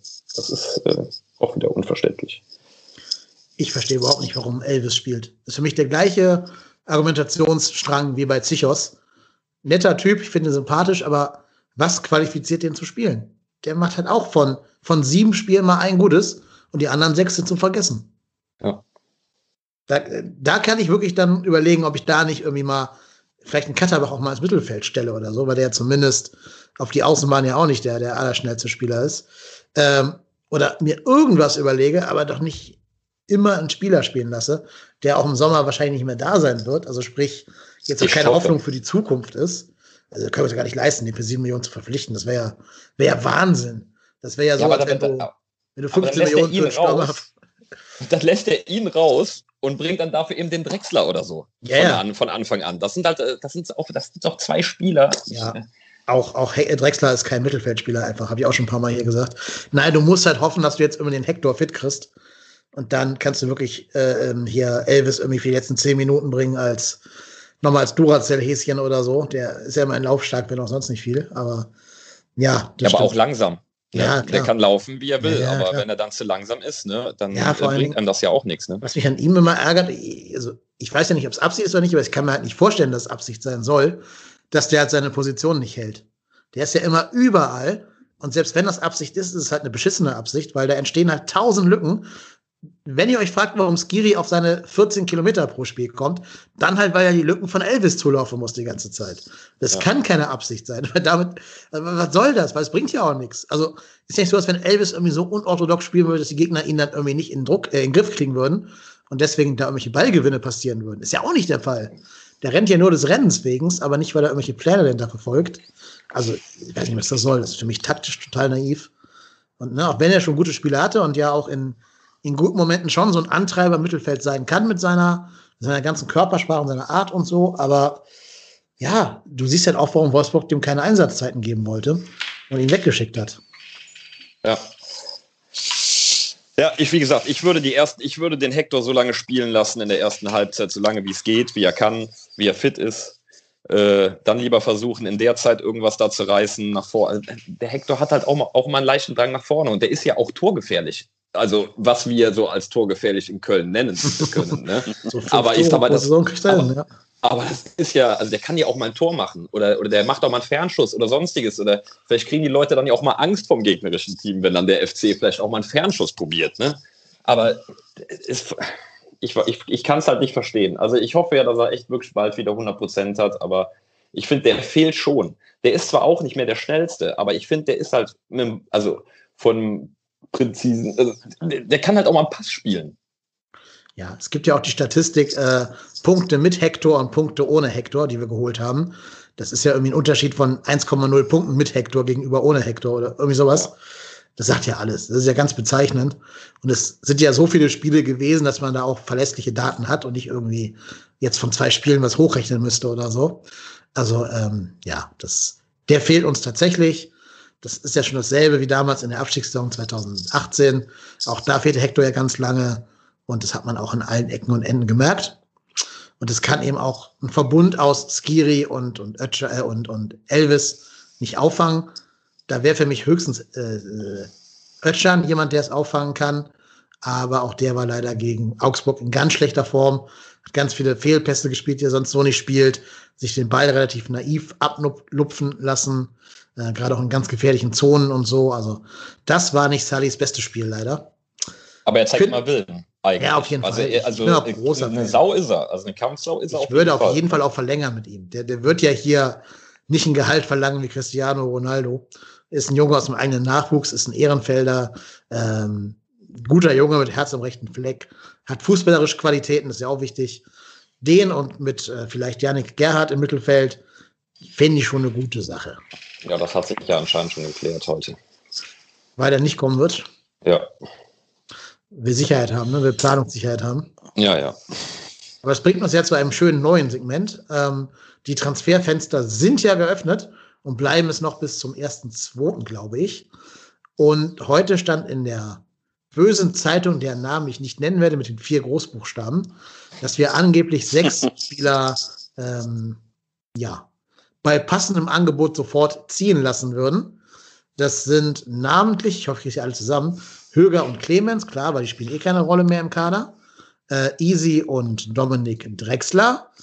Und die anderen beiden waren. Sörensen und, und Querosch. Ja, ja, gut, Querosch. Querosch, äh, den kriegst du ja im Leben nicht mehr los, den, den also, Vielleicht haben wir Glück ja. und seine Mutter für den Verein, dass die den zurückholen würde, vielleicht, oder sein Vater oder so, aber der äh, geht ja zu keinem seriösen Verein mehr. Für Sörensen angeblich würde es da ein Angebot vom FC Kopenhagen geben oder zumindest ein loses Interesse an dem Spieler. Ne? Ich glaube, der hat ja auch in Dänemark noch einen sehr guten Ruf. Ähm, Wäre schön. Könnten ihn, glaube ich, gerne auch per sofort verpflichten. Weil wir haben ja gerade, als wir hinten über die Abwehrsorgen mit Zichos und so geredet haben, da hat der Name Sörensen kein einziges Mal gefallen. Das sagt ja schon. Was sehr schade ist, muss ich ja, sagen. Also ja. um Freddy tut es mir echt leid, weil der, ich fand den einfach, der war ein cooler Typ. Also. Aber halt auch sehr limitiert ne, als Spieler. Ja, ja. Ich, ich muss ganz ehrlich sagen, äh, ja, also mir tut es um Sörensen auch ein bisschen leid, aber ich muss ganz ehrlich sagen, ähm, ich finde, da haben wir mit Sestic aktuell aktuell einen Spieler aus dem eigenen Nachwuchs, der das gleichwertig, wenn nicht sogar eventuell sogar eine, schon eine Spur besser spielt. Und wenn man dann überlegt, dass Sörensen ein Jahresgehalt bei uns von zwei Millionen Euro hat, ja, dann muss man alles daran setzen, den jetzt irgendwie loszuwerden, weil zwei Millionen für einen Spieler, der teilweise nicht mal mehr im Kader steht, im Spieltagskader, das ist zu viel. Das ist einfach für unsere Verhältnisse, für unsere Möglichkeiten einfach deutlich zu viel. Ja, ich bin auch ganz ehrlich, ne? Also, wir haben ja zwei Spieler im Kader, die immer von sich behaupten, sie würden den ersten FC Köln lieben und hätten als Kind schon in Köln Bettwäsche geschlafen und wären Fan vom FC, nämlich Höger und Clemens. Ganz ehrlich, Marco Höger und Christian Clemens. Ich weiß, ihr hört das, diesen Podcast hier. Das weiß ich. Das ist ein, ein Fakt. Ihr habt vermutlich auch, ihr habt vermutlich auch das trotzdem hier Logo irgendwo bei euch um den Körper tätowiert. Es kann uns der Dirk sagen, wenn ihr euch in der Sauna trifft. Ich weiß es nicht. genau. Also, wenn ihr diesen Verein liebt, liebe, lieber Marco, lieber Krille, dann löst ihr bitte per sofort eure Verträge auf. Mhm. Ab jetzt. Und zwar kostenfrei. Wenn ihr den Verein wirklich liebt, ihr könnt ihm mehr zurückgeben, wenn ihr für ein halbes Jahr auf euer Gehalt verzichtet. Und sagen wir ehrlich, ihr beiden nagt nicht am Hungertuch. Ihr müsst jetzt nicht zum Amt gehen und stempeln, wenn ihr jetzt mal ein halbes Jahr keine Kohle kriegt. Äh, ich weiß, ihr habt Kinder, ich weiß, ihr habt Familie, alles klar. Ich weiß aber auch, ihr habt euer Geld so angelegt, dass ihr von den Zinsen leben könnt. Also bitte, ne? Ähm, da könnt ihr von mir aus im Sommer irgendwo einen Vereinsposten kriegen, wo das Etat, der Etat nicht, nicht belastet wird in irgendeiner Jugendabteilung oder sonst was. Aber wenn ihr den Verein wirklich liebt, dann sitzt den Scheiß hier nicht aus, noch ein halbes Jahr lang. Löst den Verein auf, dann hätten wir den Vertrag auf. Nicht, nicht den Verein auflösen, nur den Vertrag. Dann hätten wir Das nämlich würde, das, plötzlich, das würde aber auch, Verein auflösen würde aber auch viele äh, Probleme lösen, glaube ich. wäre so ein Köln-Ding, ne? Steht Ja. da Marc Böger mit so einem, so einem, äh, so einem Benzinkanister, so einem Feuerzeug im Geisbockheim. Der hat im Podcast gesagt, ich soll den Verein auflösen. Das mache ich jetzt. Habe ich jetzt gemacht. Ja, war das falsch? nee, aber jetzt mal ganz ehrlich, ne? Wenn die es tun würden, hätten wir plötzlich drei Millionen, mit denen wir nicht geplant hätten. Oder so, grob geschätzt, für zweimal halbes Jahr von den beiden. Für keinen Gegenwert. Also für keine erwartbare Leistung in den nächsten sechs Monaten oder wie lange das sind. Ähm, bei beiden ja nicht. Und wie gesagt, ich mag Clemens total gerne. Ist einer meiner Lieblingsspieler sogar hier bei uns so als Typ. Der war arschlange verletzt und hat seine Karriere dadurch leider nicht zu vollen Blüten bringen können, weil er so oft verletzt war, ne, der Clemens jetzt. Dann würde der, hätte der auch nicht mehr bei uns unterschrieben, wenn der Nee. immer verletzungsfrei Ja. geblieben wäre. Weiß ich. Das tut mir total leid für ihn. Ne? Der, wenn der fit wäre, wäre er vielleicht bei Schalke durchgestartet und von da nach England gegangen oder so. Wer weiß. Ja. Aber hat er leider nicht geschafft. Sein Körper spielt nicht mit, mit der ganzen Geschichte. Solche gibt's halt. Aber jetzt ganz ehrlich, der Verein ist so am Arsch. Ne? Wir haben nichts. Wir können uns nicht mal einen Ersatzspieler von, was weiß ich, Paderborn kaufen, weil wir so wenig Kohle haben. Ihr würdet denen was Gutes tun. Lieber Marco. Aber, aber die sind doch mit uns durch das Fürje, ja, ja. Da muss man doch auch mal was zurückgeben. Ich würde es ja auch nicht tun, wenn ich die beiden wäre. Ich würde ja auch sagen, am Arsch. Ah, ich, ich, ich, ich weiß mittlerweile sogar gar nicht. Ähm, ich, ja, ich weiß es nicht. ja, vielleicht wäre es anders, wenn ich Millionär wäre. Bin ich ja nun nicht. Ich muss ja jeden Monat noch Einkommen generieren, um zu überleben. Die beiden ja nicht mehr. Also für ein halbes Jahr. Nein, nein, nein. Ich glaube aber auch, dass die jeweils äh, noch irgendwo in der zweiten Liga unterkommen. 100 Prozent. Ah, im Leben nicht. Ah, doch, Im ich glaube Leben nicht. Krille kannst du zu Victoria schicken oder so. Ah, weiß ich nicht. Wenn der wieder fit werden sollte, ich glaube, der für irgend, keine Ahnung, hier Sandhausen oder so wird es noch reichen. Ja, ich glaube, Marco Höger kriegt sogar eher noch einen Markt, weil der jetzt auch fit war die ganze Zeit. Den Können kann ich wir mir den vorstellen. Können wir den Höger nicht irgendwie nach Schalke Ich vergurten? kann mir echt vorstellen, wenn die absteigen, dass sie den holen. So aus ne, diese Basics-Tradition. Wel- Welcher, Ja. welcher Liga spielt gerade Alemannia? Kann er dahin gehen? Ist das vierte? Vierte, vierte, ich, vierte. oder Ja, ja, ja, vierte. Kann er so ein, so ein ähm, na, wie heißt da, der Österreicher, der für Hamburg und Bremen gespielt hat, der jetzt auch in der fünften Liga kickt. Harnik. Harnik, genau. Harnik-Move machen, genau. Ja. Äh, äh, ja, also Also ich kann, also die, die ganzen Abgänge kann ich verstehen, bis auf eine Person, aber das habe ich gerade eben auch schon im Vorgespräch gesagt. Ja, also ich, ich finde es um Easy, finde ich es einfach traurig. Der Junge ist einfach noch jung, der ist noch wild und ich glaube schon, dass man den noch ein bisschen formen kann. Vielleicht ist der Gisdol auch einfach der falsche Mann, um viele ja. Dinge zu formen. Ich weiß es nicht. Das habe ich nämlich auch gerade gedacht. Ne, wenn der einen Trainer hat, der ihm genau erklärt, du musst hierhin laufen, wenn der Gegner das macht, musst du jenes tun, das ist deine Position, das ist Stellungsspiel, so klappt das könnte so ein Easy davon profitieren? Weiß ich nicht. Ich, ähm, ich habe, ich, äh, wie sage ich das jetzt? Wie soll ich das jetzt so, dass das rechtsverbindlich nicht als äh, Angriff auf seine Person gefunden werden kann? Also ich persönlich glaube, ähm, dass Easy das sogar teilweise gesagt bekommt, weil ich habe das Gefühl, bei Easy Boy gehen so die ersten zehn Minuten eines Spiels, hält er sich an diese Rolle und dann kommt so das kleine rote, rote, rote Männchen im Kopf und sagt, mach was Verrücktes, du Jung. Mach was Verrücktes. So, weißt du nicht auf Holländisch, mach was Verrücktes, Jung. Und dann, dann geht er völlig frei.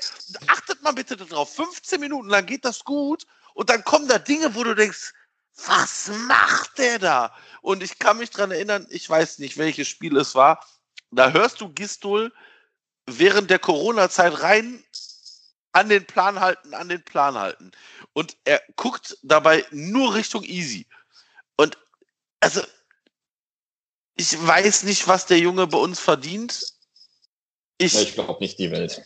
Ich weiß es nicht. Ich kann es ich kann's, ich kann's nicht einschätzen, aber ich sehe einfach da nicht, dass der uns signifikant auf ein Level bringt, wo ich sagen müsste, wow, der, der hilft uns signifikant weiter. Also, Marco, aber mal ehrlich, dann, also wenn es aber danach geht, dann müssten auf der Liste ja noch viel mehr stehen. Ja, also ja, so, so, so, ein Schmitz, also ich, ich, ja, ich, ich, ja, ich setze doch eher einen Schmitz auf die Liste als einen Easy. Also da kann mir keiner was anderes erzählen. Ne? Und der Schmitz ist immer noch, da wird überhaupt nicht drüber gesprochen. Der ist anscheinend, keine Ahnung, auf Lebenszeit FC-Spieler oder so. Ich weiß es nicht. Der hat auch schon in meinen FC-Bettwäsche bestimmt hier schlafen in München. Ähm, in nein, München. also, ja, ja. ja. Also, ich, ich weiß nicht. Also, ich muss ganz ehrlich sagen, ich bin auch kein Benno Schmitz-Freund. Ich hätte Benno, also wenn, wenn jetzt Easy statt, äh, Benno Schmitz statt Easy auf der Liste stehen würden, würde jetzt für mich auch nicht die Welt zusammenbrechen. Ich ähm, glaube einfach, dass du für, für egal welchen Spieler du da hast, bis vielleicht auf Dominik Drexler auch einfach gar keine, gar keine Angebote bekommen wirst. Ja, Sörensen hat ja scheinbar. Drexler kann mir auch vorstellen, dass Kiel den zurückhaben will. Vielleicht in so einem Leihgeschäft irgendwie oder so. Der hat ja eine sehr gute Visitenkarte. Oder Markus Anfang, den nach Darmstadt holt, kann er ja gerne. Kann er gerne Zickers noch mithaben. Genau. Die werden ja auch der nicht. Geht nach Hamburg. Der geht nach Hamburg und macht dann die ja. Vorlagen für Zerodde. Ja, ja, ja. Genau. ähm, ja, äh, ich bin auch der Meinung, ich glaube, bei Easy musst du eher so im, im, psychologischen Bereich anfangen zu suchen.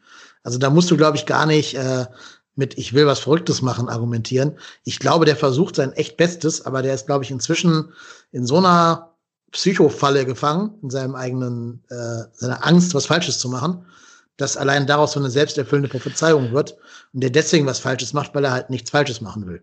Ja, aber haben wir nicht seit dieser Saison einen, wie was, Mentalcoach, äh, ja. Team, was auch immer? Ja, also ja, aber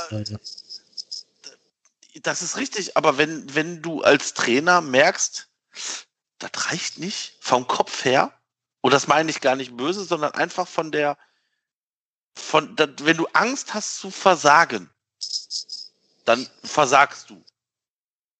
Das ist das ist das, was du sagst, Self-fulfilling Prophecy.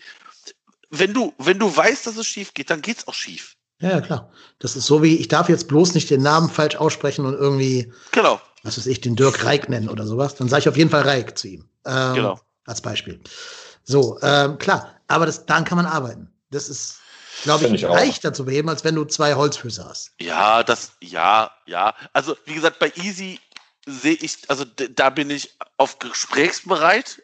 Ne? Also wie gesagt, bei den anderen fünf ähm, sehe ich das auch. Ich muss ganz ehrlich sagen, der Name Drexler hat mich schon ein bisschen überrascht. Ähm, einfach vor dem Hintergrund, dass Dominik Drexler, glaube ich, fast alle Spiele für uns gemacht hat. Also mhm. wenn er denn mal im Kader war.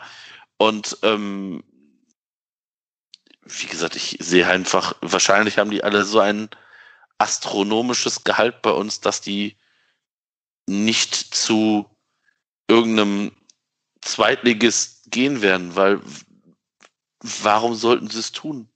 Also erklärt mir bitte, warum sollte Dominik Drexler freiwillig nach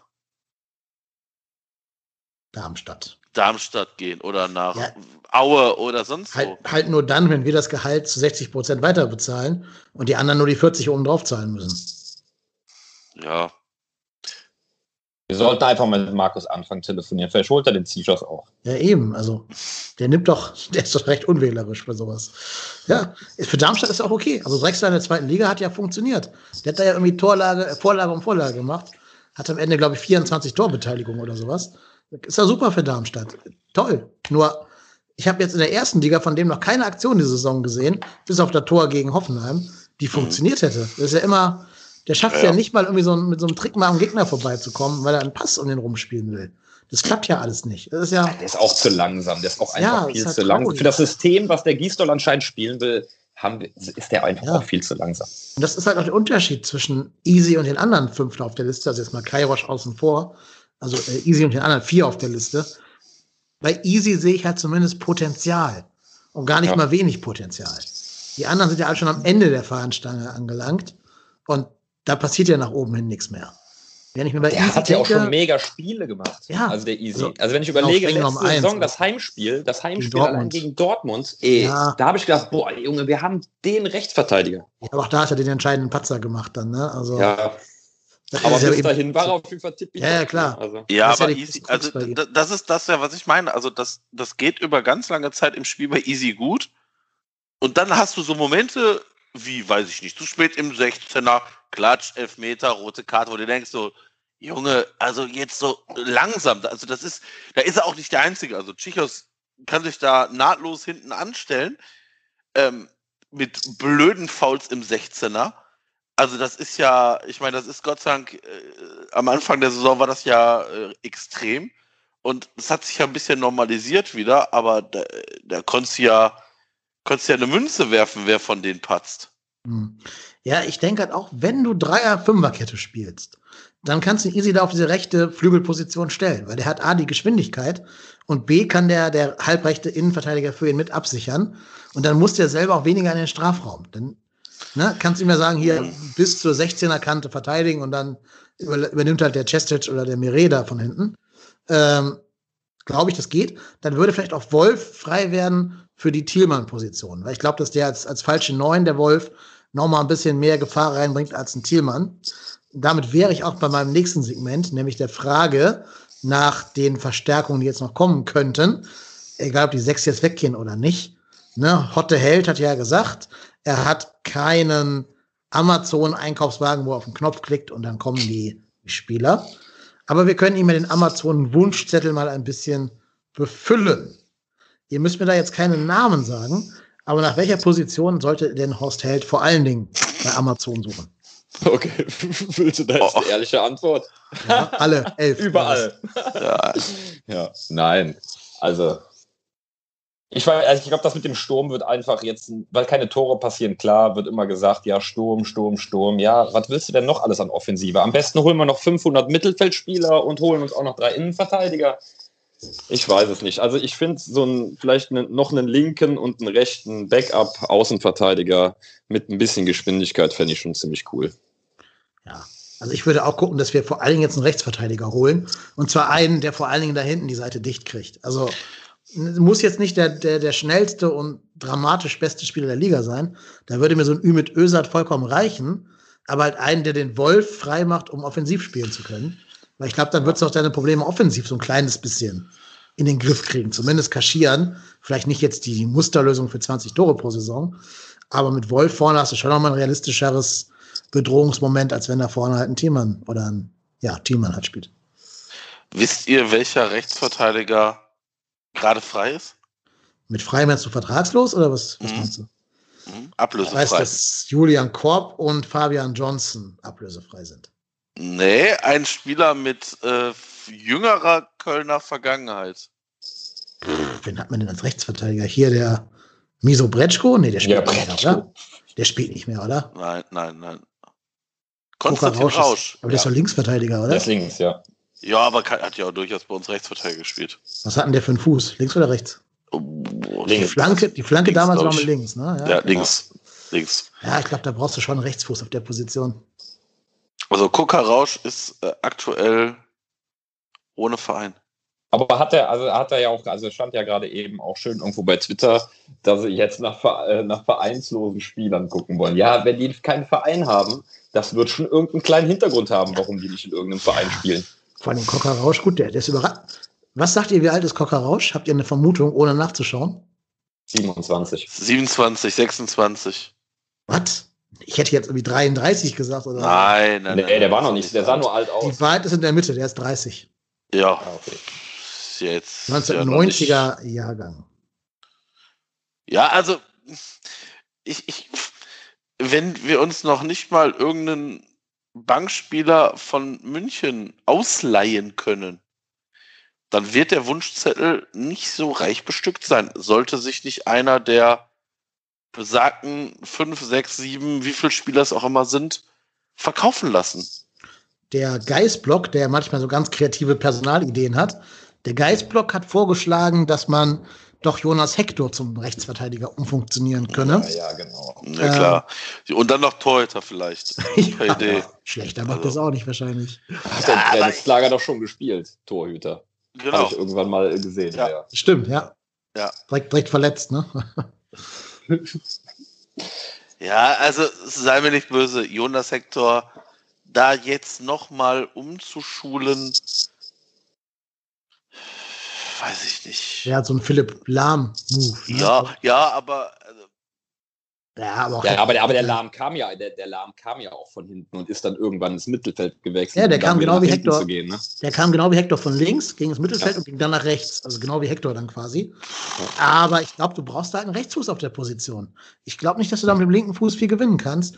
Oder du bist halt so enorm torgefähig, dass du von da hinten so einen Robben-Move machen kannst und nach innen ziehen kannst. Aber es Ah. ist aber ich, ich, jetzt mal im Ernst, aber ist, also das kannst du, also ich sage jetzt mal vorsichtig, das kannst du wahrscheinlich in einem Kader mit wie dem FC Bayern München und einer Qualität von Philipp Lahm vielleicht hinkriegen.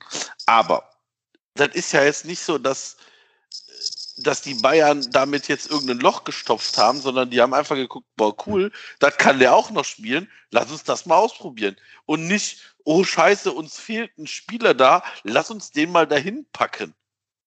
Ja, Also das ist ja, das ist ja in der Regel nicht in München nicht aus einer Not geboren, sondern da wird aus was ausprobiert, das funktioniert ja, dann können wir das ja mal machen. ja, klar. Und vor allen Dingen hat ja Lahm da auch nicht wirklich Rechtsverteidiger gespielt, Nein. sondern so eine Art Mittelfeldspieler, der auf rechts spielt. Also ja. sehr eindrückenden Rechtsverteidiger. Und das können wir uns gar nicht erlauben, weil da haben wir gar nicht die Sp- Spieler, die es absichern können. Nee, also entweder denke ich, wenn du da einen Spieler hinstellen willst, der positionsfremd da spielt, dann musst du in der Viererkette da Chestic hinstellen. Das wäre dann so ein Sörensen Hövedes Move. Ja, also das ist, das wäre, glaube ich, noch das, was ich am ehesten vorstellen kann, wenn du keinen externen holen kannst, ähm, Ches- Ches- Chestic dahin zu weil der, glaube ich, auch die nötige Wendigkeit hätte und der ist ja auch nicht, auch nicht so langsam für seine Größe, tatsächlich. Äh, plus dann würde er halt spielen, das finde ich auch wichtig bei den jungen Leuten, dass die auch zu einsetzen können, kommen. Und mein Kumpel, der Pirot, in dem ich hier die Spiele schaue, der schlägt ja immer Jan Thielmann als Rechtsverteidiger vor. Der hatte auch eine richtig geile Szene in dem Spiel. Ne? Ja. Er irgendwann in der, irgendwann, keine Ahnung, in der ersten Halbzeit, boah, da ist der, hat der vorne den Ball verloren und hat sich den hinten Ja, nach hinten. Ja, ja. Ja, ja. Also, ne, Ich weiß halt also- nicht, ob Jan Thielmann ein Stellungsspiel kann. Ne? Also ob der, ob sein Positionsspiel gut genug ist, um als Außenverteidiger spielen zu können. Das sieht man ja eher selten. Also hinterherrennen und grätschen ist ja was anderes als richtig stehen von vornherein. Äh, weiß ich nicht. Wenn er das kann, würde ich sagen, give it a go. Das ist dann quasi der umgekehrte Ismail Jakobs quasi, der vom, vom Mhm. Offensiven zum Defensiven wurde. Ja, aber Der dann so ein also ja, aber wenn wenn wir das machen, dann berauben wir uns ja noch einer Nein, der tauscht mit. Volt die Position einfach. Du hast beide auf dem Platz, aber beide auf Positionen, wo sie vielleicht ihre Stärken ein bisschen besser einbringen können. Boah. Also ich sehe Wolf tendenziell auf dem rechten offensiven Flügel. Ja, das wäre ja so diese Thielmann falsche neuen Position. naja, ja aber Thielmann spielt ja eher wirklich Zentrum. Ja. Also Thielmann spielt ja nicht über den Flügel. Also Thielmann ist ja, ich sag mal, wechselt sich ja mit Duda, ich sag mal, im Zentrum ab. Also die spielen ja umeinander herum. Also da gibt es ja auch keine klare Einteilung. Also Thielmann ist in der Regel ein Stückchen vor Duda. Und also ich weiß nicht, ob ich Wolf ins, ins Zentrum, weil du wirst im Zentrum jemanden brauchen. Vor Duda. Also wenn dann nur auf dieser falschen neuen neben Duda. Ne? Ich will ihn jetzt nicht als oder, Stoßstürmer. Oder neben, oder neben Duda. Also ich will Wolf aber, jetzt nicht als Stoßstürmer postulieren hier. Ne? Nicht falsch. Boah, ja, aber nee, aber ich sehe den auch, also Marius Wolf sehe ich nicht als falschen Neun. Nein. Ja, ich sehe ihn auch eher rechtsoffensiv. Einfach. Weil, weil, also. da, weil ich sag mal, die Flanken, die der Wolf bringt und die Geschwindigkeit, die, die geben dir halt einfach mehr. Du brauchst halt nur jemanden, der vorne damit auch was anfangen kann.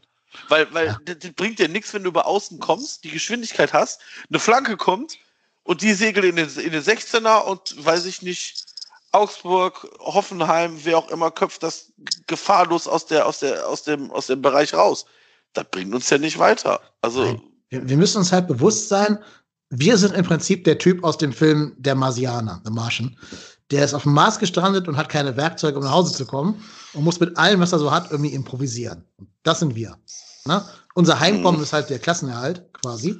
Und wir haben auch keine Werkzeuge, sprich keine gelernten und Bundesliga-tauglichen Rechtsverteidiger oder Stürmer oder Außenspieler oder Mittelfeldspieler. Und deswegen müssen wir halt irgendwie mit dem, was wir haben, äh, irgendwie sowas basteln, dass es halt zumindest für eine halbe Serie reicht. Im Sommer kriegst du Luft zum Atmen. Wenn Höger, Clemens, wie die alle heißen, ihre Verträge auslaufen lassen. Sörensen, der geht ja auch weg. Du kriegst Kohle einfach durch das gesparte Gehalt. Das heißt, du kannst zwei Transfers machen im Sommer vielleicht. Vielleicht auch mal nachdenken, ob man nicht uns Giri zu Geld machen will oder so, wenn, wenn Ötschan und eventuell dann doch noch Gerhard kommen würden in der ersten Liga oder bleiben würden in dem Fall. Ähm, so, das heißt, du musst jetzt irgendwie ein halbes Jahr lang improvisieren. Und bevor wir jetzt anfangen, den wirklich 30-jährigen Gucker Rausch, an dem wir hier jahrelang verzweifelt sind. Wo wir immer gesagt haben, boah, da hat eine Flasche, der halt eine Flanke in seinem Leben hat. Bevor wir den auch nur erwägen zu holen. Das ist richtig. Da hast du ja völlig recht. Also, ähm, was ich auch noch ähm, so überlege, ist, ob man nicht ähm, da den Jugendtrend weiter fortsetzt. Richtig, habe ich wollte auch gerade sagen, meine Jugend und, nachgucken. Und Marvin Obutz holt. Also Obutz, Obutz, ja genau, also Obutz hat ja jetzt schon, äh, kommt ja aus der U19, ähm, hat ja jetzt in der U21 ja auch schon äh, gespielt, ähm, allein weil die U19 ja den, den äh, Spielbetrieb äh, ausgesetzt hat, die Jugendbundesliga, ähm, und hat da auch, ich glaube, schon Dreierpack in einem Spiel gemacht und hat da zu gefallen gewusst. Also das Problem ist, du kannst jetzt nicht, also der ist 1,83, der ist jetzt auch kein Riese, ne? Aber der hat immerhin in der Regionalliga West in neun Spielen vier Tore gemacht. Ja, aber guck dir mal Bilder von dem an. Hast du das Gefühl, dass der schon körperlich so weit wäre, sich in der Bundesliga gegen Innenverteidiger durchzusetzen? Wenn wir gerade sagen, Tolo ist noch nicht so weit. Was ist denn mit von Würz auch keiner gedacht. Das, ich, Aber Würz ist ja ein anderer Spielertyp. Der ja, ist rein über Spielertyp. Technik, ne? Während du als Mittelstürmer dich ja schon durchballern musst. Was ist denn mit Tim Lemperle? Der ist ja schon noch ein, ein Stück näher dran am Profikader, würde ich sagen. Und ja auch körperlich ein bisschen andere Hausnummer. Ja, also ich, ich, ich weiß, ich meine, ich will es jetzt gar nicht nur auf Obots äh, ähm, ab. Wenn, wenn Lemperle da, das machen kann, gerne. Also wie gesagt, mir ist das ich, wie gesagt, ich, ich weiß nicht, ich kann dafür die, die Qualität der, der Jugendspieler nicht hundertprozentig einschätzen, aber ich, ich sag mal, Thielmann kannte auch keiner von den Nicht-Insidern und ähm, deshalb kann ich mir durchaus vorstellen, dass die das durchaus bringen können. Wobei Lemperle ja auch eher so ein rechts außen und, und äh, äh, Obutz ja auch eher links außen sind. Also alles kennen zentralen Stürmer. Nee, das stimmt schon. Nee, also sind jetzt nicht so die, also haben, also Lemperle hat auch schon Mittelstürmer gespielt, aber halt nicht in, mit der allerersten Güteklasse. Also ja, also sollte man zumindest ausprobieren. Also ich, ich wie das gesagt. kostet auch nichts. Man kann Genau, es auch kostet- das es Kostet kostet nichts, finde ich auch, genau. Und wir hoffen ja alle, dass irgendwann auch Sebastian Andersson mal wieder fit wird. Du hast ja den Stürmer im Kader. Wir müssen hoffen, dass der fit wird.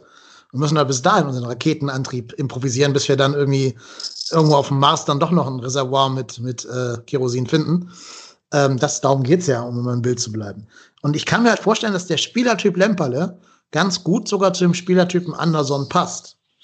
Deswegen, also, what could possibly go wrong? Versuch's, ne? Also, selbst wenn er da vorne die Bälle alle verstolpert, kannst du nach einer Halbzeit immer noch sagen, okay, komm, Tim, sorry, ähm, du hast deine Zukunft noch vor dir. Ich wechsle jetzt doch noch den Modi ein. Ähm, ja, warum nicht? Also, wird aus Mut gemacht, ne? Erfolge werden aus Mut gemacht. Ja, Und das- das kann ja- Mut hat unser Trainer halt nicht. Ne? Hat er Also ja. Das kommt, der, der, der haut ja ohne Ende jungen Spieler da rein. ja, das schon, aber dann eben dann, der traut sich halt nicht nur Jugend reinzuschmeißen. Ne? Aber du kannst ja Thielmann dafür dann draußen lassen. Dann ist ja die Waage, die Balance wieder hergestellt. Mhm. Na, das ist ja dann, du verlierst ja dadurch dann nichts, wenn du Thielmann gegen, jetzt für ein Spiel mal gegen Lemperle tauscht und dann die beiden hinterher nacheinander gegenseitig auswechselst oder so. Mhm. Dann wird ja die Mannschaft nicht jünger durch. Ja. Ein bisschen unerfahrener, klar, weil Thielmann jetzt ja auch schon, boah, wie viele Spiele hat der wohl schon? 20 oder so? Oder 30? Oh, ich hätte jetzt sogar ja. fast mehr gesagt, ne? Werden nicht wenige sein, auf jeden Fall.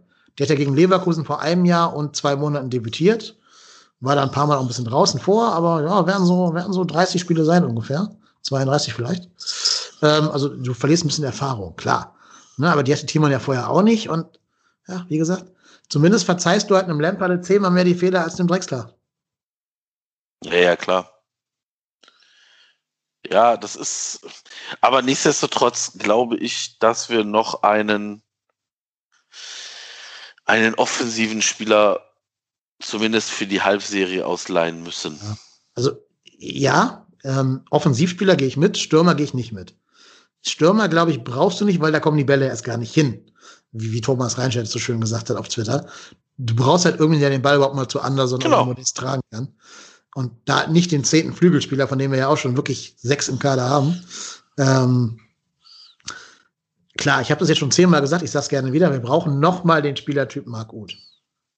Wenn Ja. du irgendeine Chance hast, den im Winter aus der Konkursmasse von Schalke zu holen. Die haben wir jetzt noch, wir haben gerade den fünften ersten, wo wir hier aufnehmen. Äh, dieses Trans- Transferfenster schließt am zweiten, im ersten zweiten. Das heißt, Schalke kann bis dahin noch vier Spiele verlieren oder so, weiß ich nicht. Und dann sind die vielleicht schon abgestiegen, so gefühlt jedenfalls. Vielleicht sind sie dann ja bereit, ihren, ihren Verlust zu minimieren und deshalb dann doch irgendwie Uth erstmal zu verleihen und das Gehalt wieder wegzuhaben oder irgendwie sowas. Ja, aber Da das müssen Gehalt wir dann- kann der FC sich nicht leisten. Nee, da Also, müssen wir auch kreativ werden und irgendwie Vorgriffe machen oder irgendwas. Ähm, weiß ich nicht. Da muss man irgendein Modell finden oder wieder von mir aus die Ut-Pixel verkaufen an die Fans.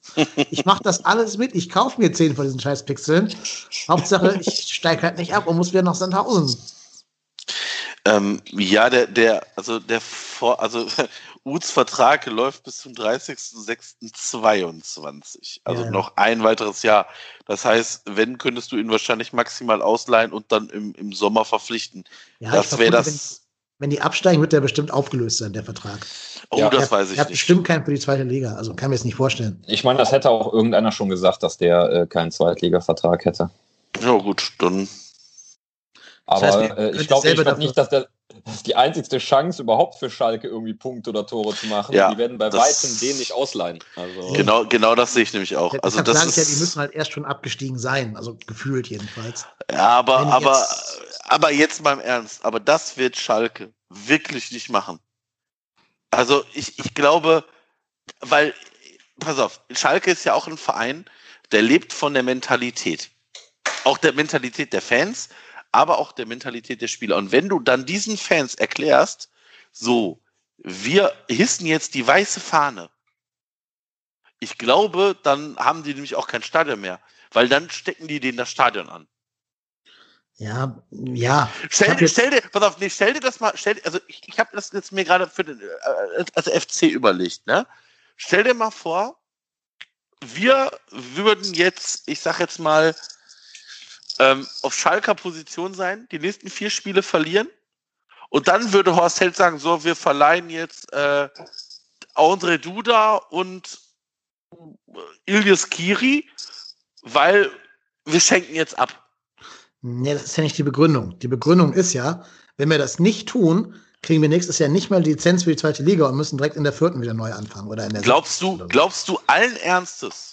Glaubt ihr wirklich allen Ernstes, dass Schalke keine Lizenz kriegt? Im Leben nicht. Ich glaube, die werden sich jetzt wieder Tönnies an den Hals werfen. Genau das ist das. Und werden nochmal aufrüsten. Genau. Die kriegen dann wieder auf mirakulöse Weise 10 Millionen irgendwoher. Und dann werden die aufrüsten. Mit den Corona-Millionen, die der, die der Tönnies da in seinem Werk gescheffelt hat. Äh, da gehe ich am, am realistischen von aus, klar. Aber ich sag mal, die, die haben ja Geld im Endeffekt. Dann verkaufen die ihr Stadion an die Stadt. Und dann, Ja, aber, äh, aber die Stadt Gelsenkirchen?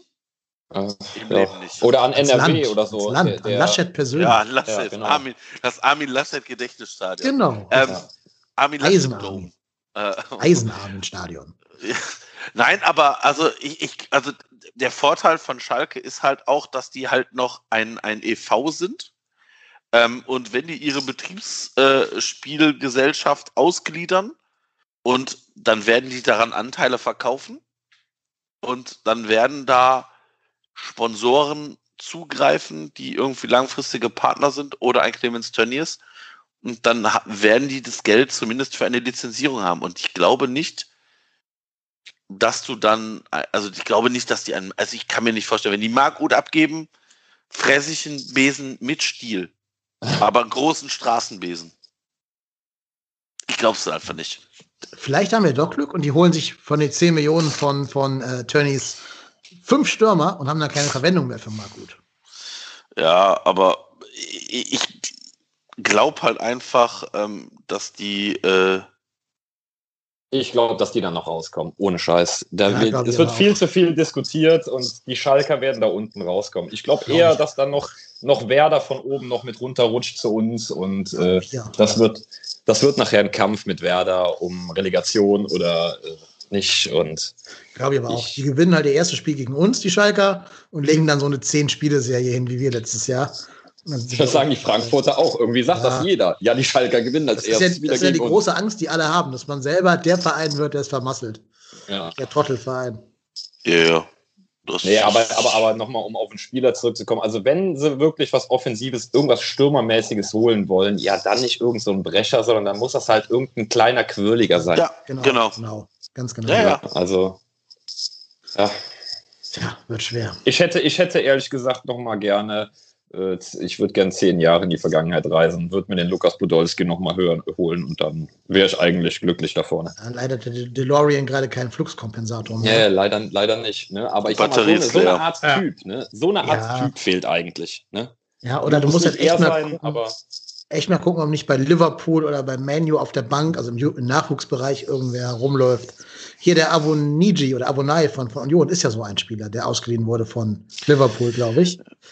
So ein Spieler gibt es ja vielleicht auch noch irgendwo auf der Welt, dass du wieder den, den Torsitzruf machst. Ja, aber das, aber das Problem ist, wenn du natürlich einen aus dem Nachwuchs selbst eines, ich sag mal, eines Premier-Ligisten, wie lang braucht dieser Spieler, um anzukommen? Weiß ich nicht. Also brauchte d- damals null Minuten. Ja, aber Tosic war ja ein, der war ja, wie, wie alt, 24, 23, als der bei uns 23, war? ja. Ja. Also der, der war ja jetzt nicht 18 oder 19. Also du brauchst schon einen Spieler, der zumindest Bundesliga-Qualität hat. Ja, also das, da hängt, glaube ich, viel vom Körperlichen auch ab. Aber die Engländer, also in der Premier League spielenden Spieler, die spielen dann ja meistens schon auch da diesen, diesen vierten Liga-Cup, den die haben, Community Shield oder irgendwas. Mhm. Ich glaube, dass die körperlich schon weiter sind als vielleicht vergleichsweise gleichaltrige deutsche Nachwuchsspieler, kann man schon vorstellen. Da kannst du ja ein bisschen Wert drauf legen, dass du da drauf achtest. Gut, Aber klar. Du kriegst die ja meistens dann doch für so einen Deal, wo der Engländer die Kohle bezahlt, also das Gehalt bezahlt und du nur eine sehr geringe Leihgebühr bezahlst. Und dann würde ich sagen, ja, go for it, weil, weil kann schief gehen. Ich glaube nicht, dass unser Hotte da äh, eine Nummer in seinem Telefonbuch hat. Nee, das ist das Problem. Das ist das Problem. Das- Normalerweise das- kann man ja sagen, vielleicht hat ja Frank Ehlig die in seinem Telefonbuch, aber Der ist der wurde weg. jetzt auch, auch abgerufen. Das ist natürlich eine schöne Überleitung. Ähm, wir haben nämlich einen neuen, wie nennt sich dieser Position? Leiter äh, Leiter Lizenzspieler. Lizenzspielerabteilung, Ah, genau. Leitmin, Leiter Administration Lizenzspieler, Ja. so. genau. Ein junger Mann von 27 namens Lukas Berg Habt ihr zu der Personalie irgendeine Meinung? Ich habe den Namen ehrlich gesagt vorher noch nie gehört. Deswegen, ich kann, ich kann da gar nichts zu sagen, bin ich ehrlich. Ähm, ich habe ich hab ihn auch nicht gehört ähm, und habe mich dann, hab dann mir die Titelbeschreibung habe ich auch zum ersten Mal gehört und habe dann gedacht, naja gut, also was macht denn dieser Kerl? Das ist derjenige, der die Administration des Profikaders übernimmt.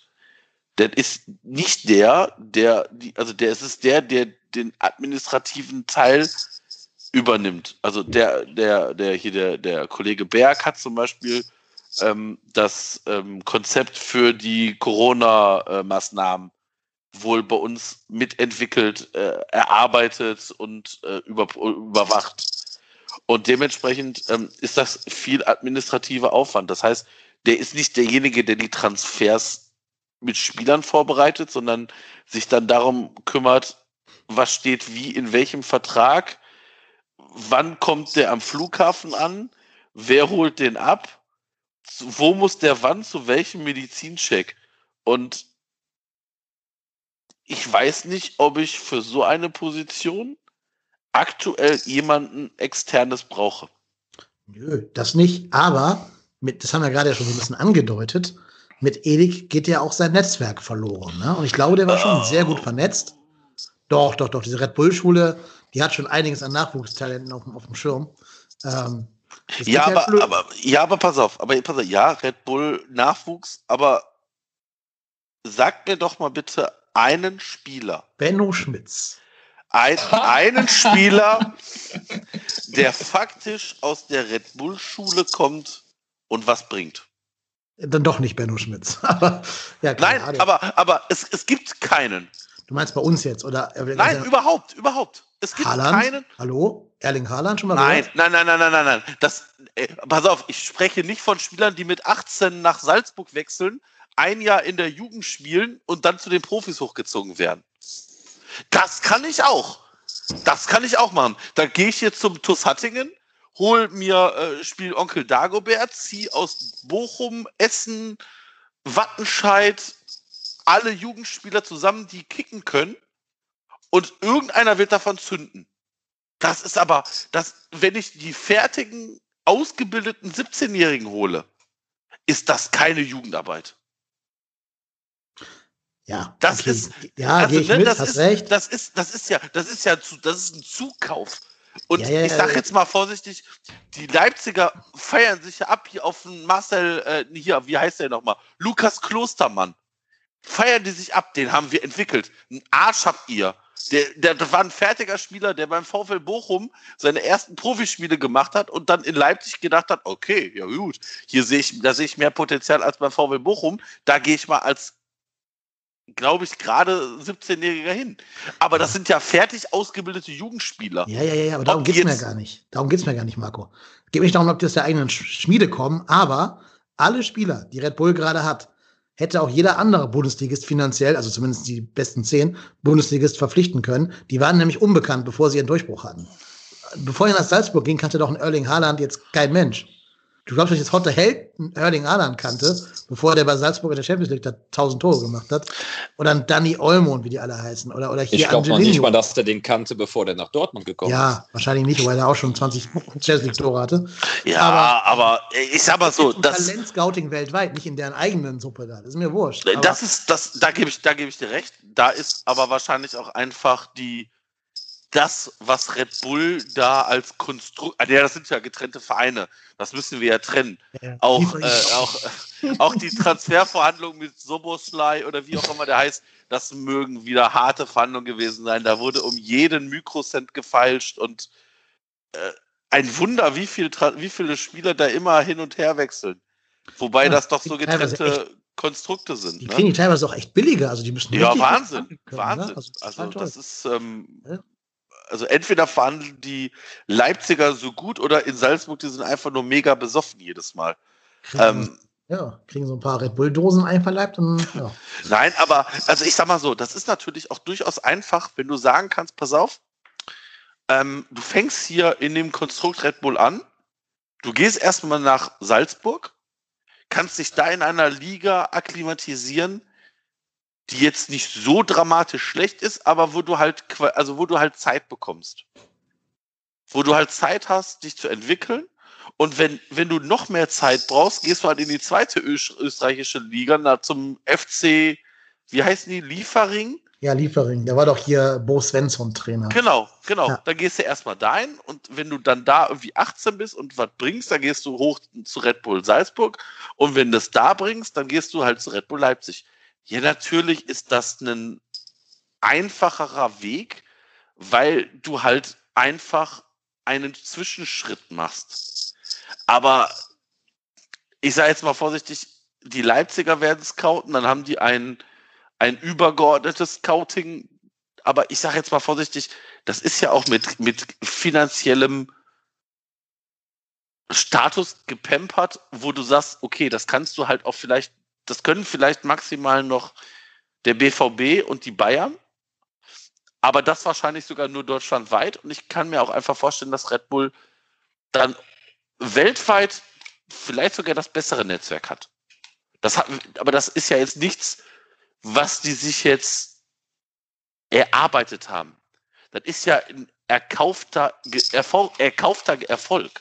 Natürlich ist das ein Erfolg, weil da Menschen arbeiten, aber ich sage jetzt mal vorsichtig, wenn du mehr Scouts durch die Welt schickst, die auch jetzt nicht blind sind, dann werden die wahrscheinlich mehr Talente finden. Und ähm, wie gesagt, das sich da die Red Bull Community so abfeiert, sollen sie gerne tun.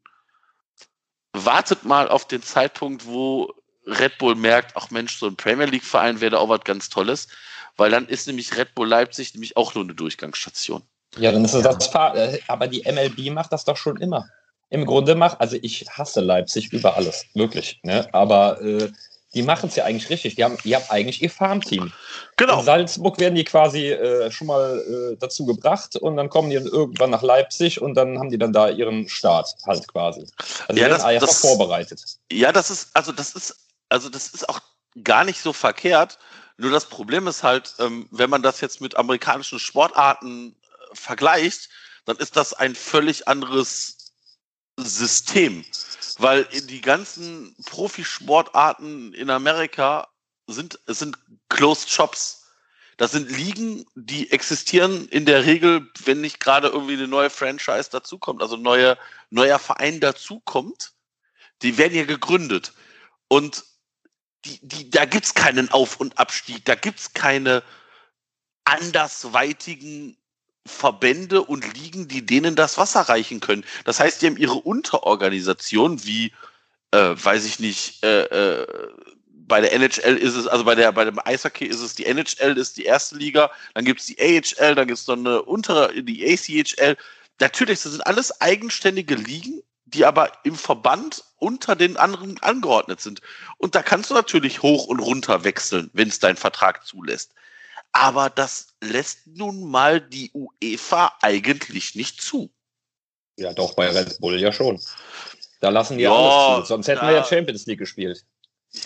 Das ist richtig. Nein, aber das, ja, ist, ist ich meine, ne, also ich meine, mittlerweile, ich, ich reg mich zwar jedes Mal drüber auf, aber dann denke ich mir so, ja, aber ich, ich werde mich wahrscheinlich auch in 100 Jahren noch drüber aufregen, weil es mich halt so übel ankotzt und ich fall dir auch oft genug auf, auf irgendeine Scheiße rein und dann hast du diese Red Bull Trollarmee am Hals und versuch dann mal mit denen darüber zu quatschen, warum du die denn scheiße findest.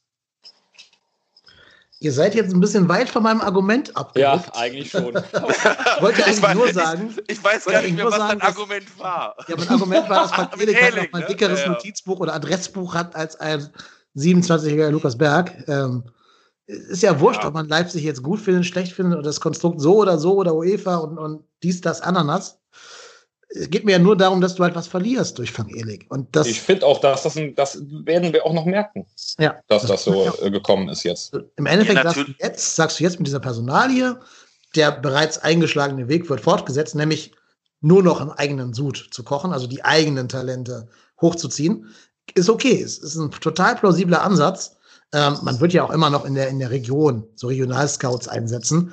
Wir haben ja auch viele aus Frankfurt und Offenbach und dem, dem Rhein-Main-Kreis da äh, geholt. Das ist ja auch alles vollkommen legitim. Ich glaube, du setzt halt inzwischen überhaupt nicht mehr darauf, dass du mal irgendwie noch einen Spieler aus dem Ausland äh, erwischt und entwickeln kannst, der schon so um die 24 ist oder so. Also da musst du Glück haben, dass dir ein Limnios angeboten wird von dem Berater. Der wurde ja auch nicht gescoutet in dem Sinne. Ob der jetzt so der große Bundesligaspieler wird, weiß man auch nicht. Aber ich bin da bei Dirk. Du wirst irgendwann merken, dass dir mit der Personalie Elik auch andere Dinge abhanden gekommen sind. Das, das kann durchaus sein, nur ich könnte mir vorstellen, dass in, im Zuge der Corona-Maßnahmen du vielleicht einfach für eine externe Besetzung dieser Position über hier, wie hieß der aus Hannover? Zuber? Zuber. Mhm. Äh, den, den Buddy von Horst Held. Ob der jetzt ein ultimativ geiles, also ob der jetzt sonderlich viel mehr bringt als der Kollege Berg, keine Ahnung. Keine der, Ahnung, kann ich. Der, kann der, ich hat halt Kingsley, der hat Kingsley Schindler verpflichtet. Sagt doch eigentlich alles über ihn aus, oder? Ja, aber, aber, aber, aber das Problem ist, ich bin mir, also das ist ja auch kein Sportdirektor. Das heißt, der hat den noch nicht mal verpflichtet. Ja, ja. Der hat vielleicht den Vertrag ausgearbeitet. Ja, ja, Also ich, ich, wie gesagt, ich glaube halt einfach, dass die Position. Jetzt muss ich über, jetzt muss ich vorsichtig sein, wie ich das richtig formuliere. Vielleicht die ist, die wir am ehesten intern besetzen können.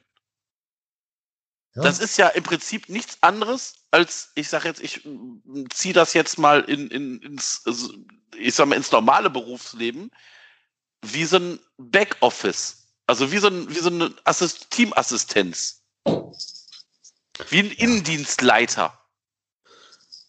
Ja, es ging mir nicht um die Position, es ging mir halt um das, was an der Person dran ja. der Position sitzt. Ist aber egal. Also time will tell, wir werden es rausfinden. Gerade kam noch eine Nachricht über den, über den Twitter-Bot vom, vom FC. Wisst ihr, was der FC gerade verkündet hat? Marvin Obutz, nein, Marvin Obutz so. wird zu den Profis hochgezogen und trainiert mit den Profis mit. Ja, also aber das, das, ist doch, aber das ist doch jetzt auch nichts Neues mehr, oder? Jetzt anscheinend dauerhaft, permanent. Aber also ich weiß, dass ähm, man Marvin Obutz gerne schon während der Hinrunde eingesetzt hätte es dann aber nicht mehr ging, weil du ja irgendwie so und so viel Tests und äh, das irgendwie vorher auch angemeldet werden muss beim bei der DFL und man dann gesagt hat, okay, pass auf, dann nehmen wir den für die Rückrunde. Also für ja, die zweite ja, Transferrunde. Jetzt ist ja zweite Transferrunde. Genau, genau. genau. Hier steht, der muss noch einen negativen Corona-Test genau, vorweisen. Ja. Wir dürfen nicht schaffen, also hoffe ich für ihn, drücken die Daumen. Ja. Und dann ähm, hätten wir das, was wir gerade besprochen haben, können wir es auch mal uns in Realität angucken, ob er denn schon soweit ist oder nicht. Wie gesagt, wir finden das ja alle, glaube ich, gut, dass diese Jugend weiter äh, forciert wird. Und ja, kann halt nicht schiefgehen. Du verlierst nichts dadurch. Ob es die U21 dadurch ein bisschen schlechter performen sollte oder nicht, ja. Ja, gut, aber das, also ich sag mal so, das heißt ja jetzt nicht, dass der nicht mehr äh, in der U21 nee, genau. spielen darf. Der wird ja weiterhin Nein, auch noch genau, da spielen. Genau. Man wird gucken, wie, wie trainiert der mit, wie kommt der klar, ist der eine Option für, für den Profikader? wenn der eine Option ist, dann wird er im Profikader stehen und wird halt an dem Spieltag gegebenenfalls nicht in der U21 spielen müssen oder dürfen. Und wenn halt, dann spielt er halt U21, das ist ja auch okay.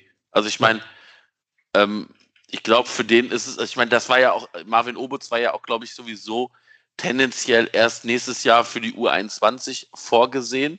Und den hat man da jetzt nur schon reingezogen, äh, weil die U19 halt einfach nicht mehr spielt. Genau. Also die Saison abgebrochen wurde. Ja, genau. Und sein ehemaliger U19-Trainer, ein gewisser Stefan Rutenbeck, sagt über ihn Folgendes. Ich lese das Zitat von Rutenbeck mal vor. Im vergangenen Sommer hat Marvin vor allem in puncto Schnellkraft und Dynamik noch einmal einen riesigen Sprung nach vorne gemacht. Marvin ist ein Spieler, der sehr eigen ist. Er hat einen sehr guten ersten Kontakt, strotzt vor Mut und sucht sehr gerne das Dribbling. Also, klingt super. Ähm, ich bin sehr gespannt. Wir müssen jetzt aber auch so langsam gucken, dass wir hier die Kiste mal rund machen, denn Marco, wir haben ja noch ein zweites Segment zu moderieren. Jo. Genau, und die Folge soll jetzt auch nicht so lang werden wie eine Folge Herr der Ringe. Das heißt, wir sollen an dieser Stelle jetzt ganz, ganz herzlich dem Dirk danken, dass er da gewesen ist. Lieber Dirk, vielen Dank für deine Zeit und deine, deinen Input. Ja, vielen Dank, dass ich da sein durfte.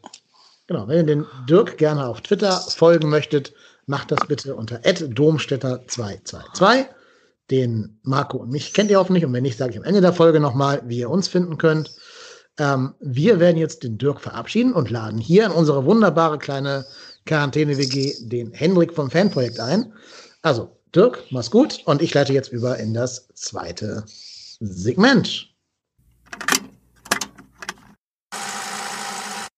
Ja, liebe Hörerinnen und Hörer, das war unsere Besprechung des Spiels gegen den FC Augsburg mit dem Dirk.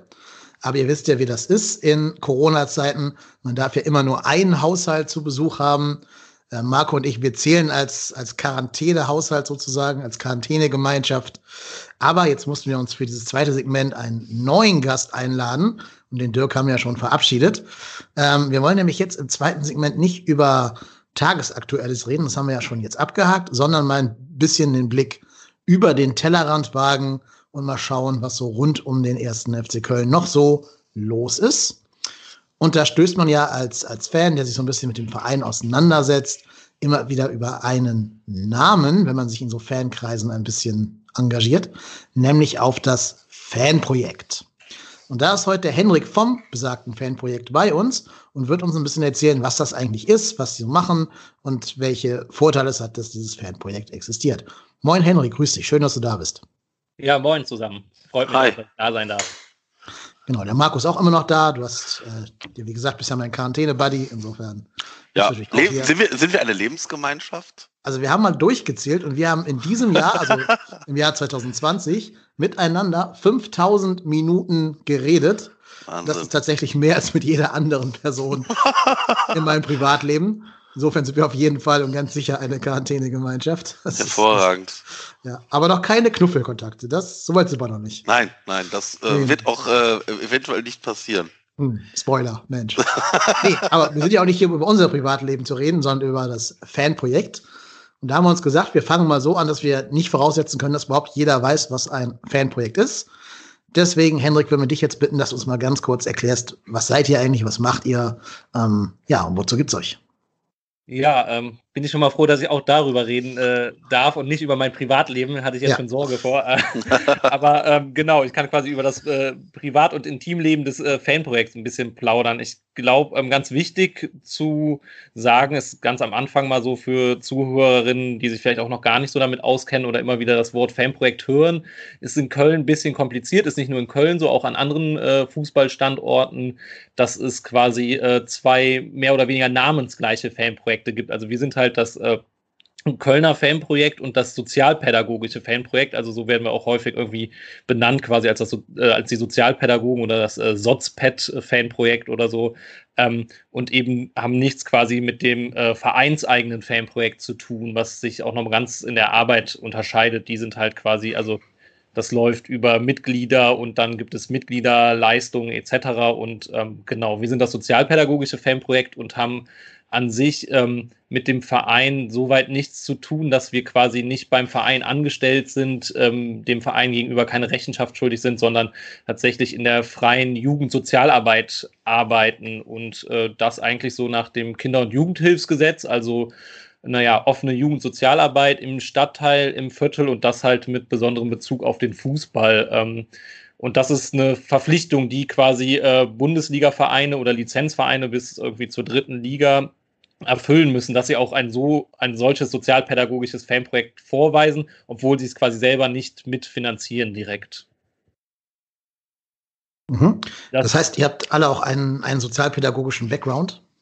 Ja, genau. Also entweder sozialpädagogischen oder äh, äh, als Sozialarbeiter. Also wir sind nur Männer, deswegen nicht Sozialarbeiterinnen. Aber ähm, aktuell ist das so genau. Ähm, das ist auch Voraussetzung. Wir sind auch alle hauptamtlich tätig. Also wir sind aktuell zu viert im Fanprojekt, vier Hauptamtler und dann haben wir noch äh, die gute Michaela, ähm, die quasi noch äh, als Nebentätigkeit bei uns schon und beim Fanprojekt auch seit Beginn an ziemlich viele Jahre da mit dabei ist. Aber wir als vier Hauptamtler haben alle auch einen sozialpädagogischen oder Sozialarbeiter-Background. Mhm. Und du sagst gerade schon, es ist Hauptamt, das heißt, es ist also nicht irgendwie jetzt ein Ehrenamt, was man nebenbei macht, sondern es ist wirklich der richtige Job sozusagen. Und wie muss ich mir vorstellen, wie da eure, eure, euer Tätigkeitsbereich aussieht? Ja, also natürlich jetzt aktuell mal sehr eingeschränkt durch äh, Corona, aber ich versuche das mal so form zu formulieren, dass man sich das quasi vorstellen kann, wenn es äh, alles normal läuft, auch mit Zuschauerinnen etc. Ähm, sieht unser Alltag so aus, dass wir halt verschiedene Tätigkeitsbereiche haben und das ist auch so das Wunderschöne eigentlich an der äh, Fanprojektarbeit, dass man da immer so seinen Tätigkeitsbereich auch zumindest in Köln irgendwie ein bisschen suchen kann und sich selber finden kann, wo man dann gerne aktiv werden möchte, wenn das jetzt nicht krass aufgeteilt ist, äh, wer welche Bereiche übernimmt. Aber also das reicht von, sag ich mal, Freizeitpädagogischen Maßnahmen wie irgendwie im Fußballtreff mit äh, jungen Fans, also das kann man auf jeden Fall, das habe ich vorhin vergessen zu sagen, sagen, also unsere Zielgruppe ist klar definiert von 14 bis 27. Also wir arbeiten auch eventuell mal mit jüngeren Leuten zusammen, auch mal mit älteren so. Ähm, naja, in der Gesetzgebung ist es so, dass halt Kinder- und Jugendhilfsgesetz äh, das unsere definierte Zielgruppe ist und dass natürlich auch die Geldgeber innen dann äh, gerne sehen, dass wir hauptsächlich und zu einem überwiegenden Teil mit der Zielgruppe arbeiten. Aber genau, die Maßnahmen können ganz verschiedener Natur sein. Also wir machen definitiv eine Spieltagsbegleitung. Also wir sind bei allen Heim- und Auswärtsspielen anwesend, ansprechbar und da in erster Linie auch irgendwie für jugendliche Fans zuständig, insbesondere auch tatsächlich für die Ultrakopierung und für, sag ich mal so, die Fanszene ähm, teilweise vermittelnd, das heißt zwischen Fans und anderen Institutionen, Vereinen oder Sicherheitsbehörden, ähm, aber auch einfach für Probleme als Ansprechpartner da. Also bei Heimspielen ist es so, dass wir tatsächlich vor der Südkurve einen Stand haben, wo äh, man hinkommen kann, mit uns plaudern kann. Es gibt einen Kaffee umsonst äh, und man kann über Probleme, Wünsche, alles Mögliche sprechen oder auch einfach nur mal Hallo sagen und wir können mal irgendwie nachhorchen, wie läuft's denn, wo drückt vielleicht der Schuh. Das ist so die klassische Spieltagsbetreuung. Das ist beim Auswärtsspiel nicht anders. Wir reisen quasi irgendwie hm, häufig mit der Fanszene zusammen an und äh, können da auch unter anderem vermitteln oder ich sage immer, das soll gar nicht so äh, das Ganze abwerten, aber wir können überall dann quasi unseren pädagogischen Senf dazu geben. Ich sage das quasi so, weil ja, mal wird man mehr gehört, mal weniger, aber sitzen so auch mit in Gremien drin, also sei es irgendwie Vereinsgremien oder AGs und AKs, also Arbeitskreise oder Arbeitsgemeinschaften zu irgendwie fankulturellen Themen etc. Ähm, und darüber hinaus dann aber auch in sowas wie Sicherheitsbesprechungen und so weiter. Und da ist es immer ganz nett, wenn man quasi auch mal so ein bisschen, naja, für die Fans sprechen kann, dass, weiß ich nicht, dass man zum Beispiel pädagogisch einen ganz anderen andere Vorstellung von Prävention hat, als das vielleicht die Polizei so sieht und äh, da auch so ein bisschen die Interessen der Fans vertreten kann, obwohl wir natürlich nicht direkt irgendwie ein Mandat jetzt haben von irgendwie Ultras, die sagen so, ja, ihr sprecht für uns, aber ähm, das ist schon eine Aufgabe, da teilweise mit zu vermitteln. Das ist quasi so auch das, was rund um den Verein und die Spieltage passiert. Aber darüber hinaus, ähm, was ich auch ganz gerne mag, sind natürlich auch so fußballkulturelle Veranstaltungen wie irgendwie Filmabende, oder auch Vorträge, Lesungen, Ausstellungen, aber auch Gedenkstättenfahrten, also äh, meistens natürlich dann geknüpft irgendwie mit dem Fußballthema. Darüber findet man ja da doch tatsächlich viele Anknüpfungspunkte oder auch äh, mit Auswärtsspielen verknüpft etc. Und äh, ja, so ein weiterer Punkt ist quasi auch Angebote für so einen klaren U18-Bereich zu schaffen, also irgendwie so äh, Nikotin- und alkoholfreie Auswärtsfahrten für einen schmalen Kurs anzubieten, eben nicht irgendwie, wie das vielleicht das FC-Fan-Projekt macht, äh, doch irgendwie die mit die Kosten tragen müssen, sondern wir bekommen halt von unseren GeldgeberInnen auch ähm, Geld, damit wir eben niedrigschwellige Angebote schaffen können, die auch für Jugendliche zugänglich sind, die sonst vielleicht nicht die Möglichkeit haben, an sowas teilzunehmen. Mhm. Ähm, da sind vielleicht bei vielen Hörerinnen und Hörern gerade die Alarmglocken angegangen. Was? Alkoholfreie Auswärtsfahrt? ich musste gerade schmunzeln. ich musste gerade, ich musste gerade etwas schmunzeln. Also ich meine. Nee, aber es, äh, ja. nein, nein, es ist ja gut, dass junge Leute da möglichst weit von ja. entfernt äh, gehalten werden, klar. Was muss ich denn vorstellen? Welche Jungs und Mädels kommen denn dahin und wie viele sind das so?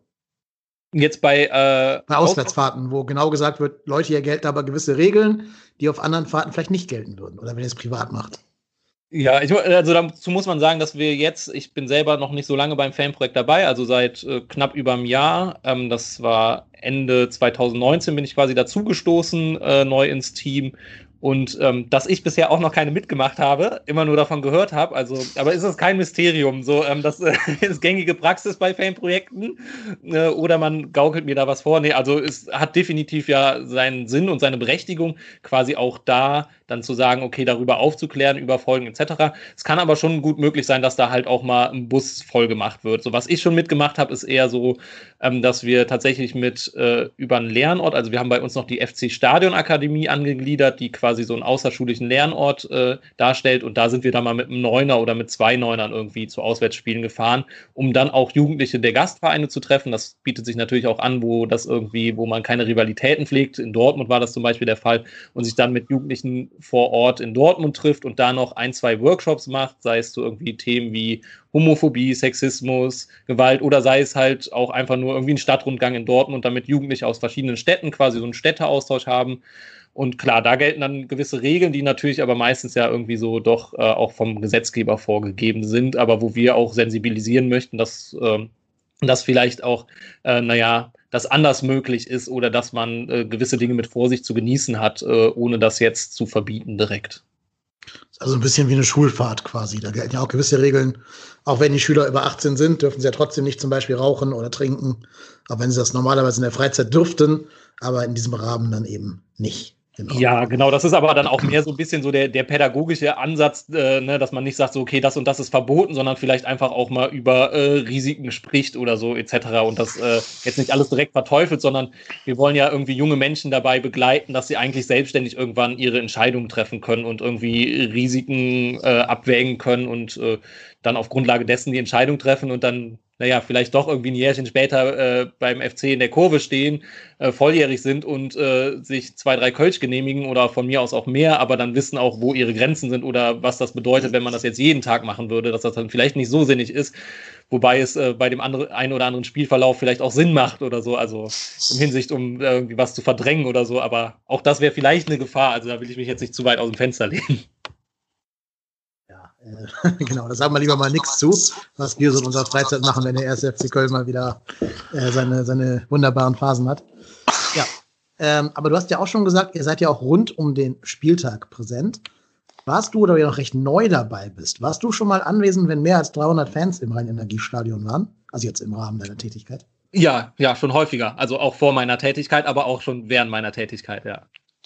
Und wie muss ich, seid ihr die also, mit dem roten Also Moment, jetzt habe ich, warte, also ob ich im Stadion war, als 300 Fans anwesend waren. Als mehr als 300, dass das Ding voll war, meine ich. Ja, als es voll war schon, weil genau, in der Zeit, wo nur 300 erlaubt waren, waren wir auch nicht im Stadion. So. Ah ja, okay. Nee, ich meinte wirklich mit voller Belastung. Ja, klar. Also quasi ein normales Spiel jetzt außerhalb des Jahres 2020. Ja. Ähm, ihr seid ja die mit dem roten Pavillon, hat ja bestimmt jeder schon mal gesehen, der schon mal im Stadion war, ist ja relativ auffällig und den Bierbänken und so.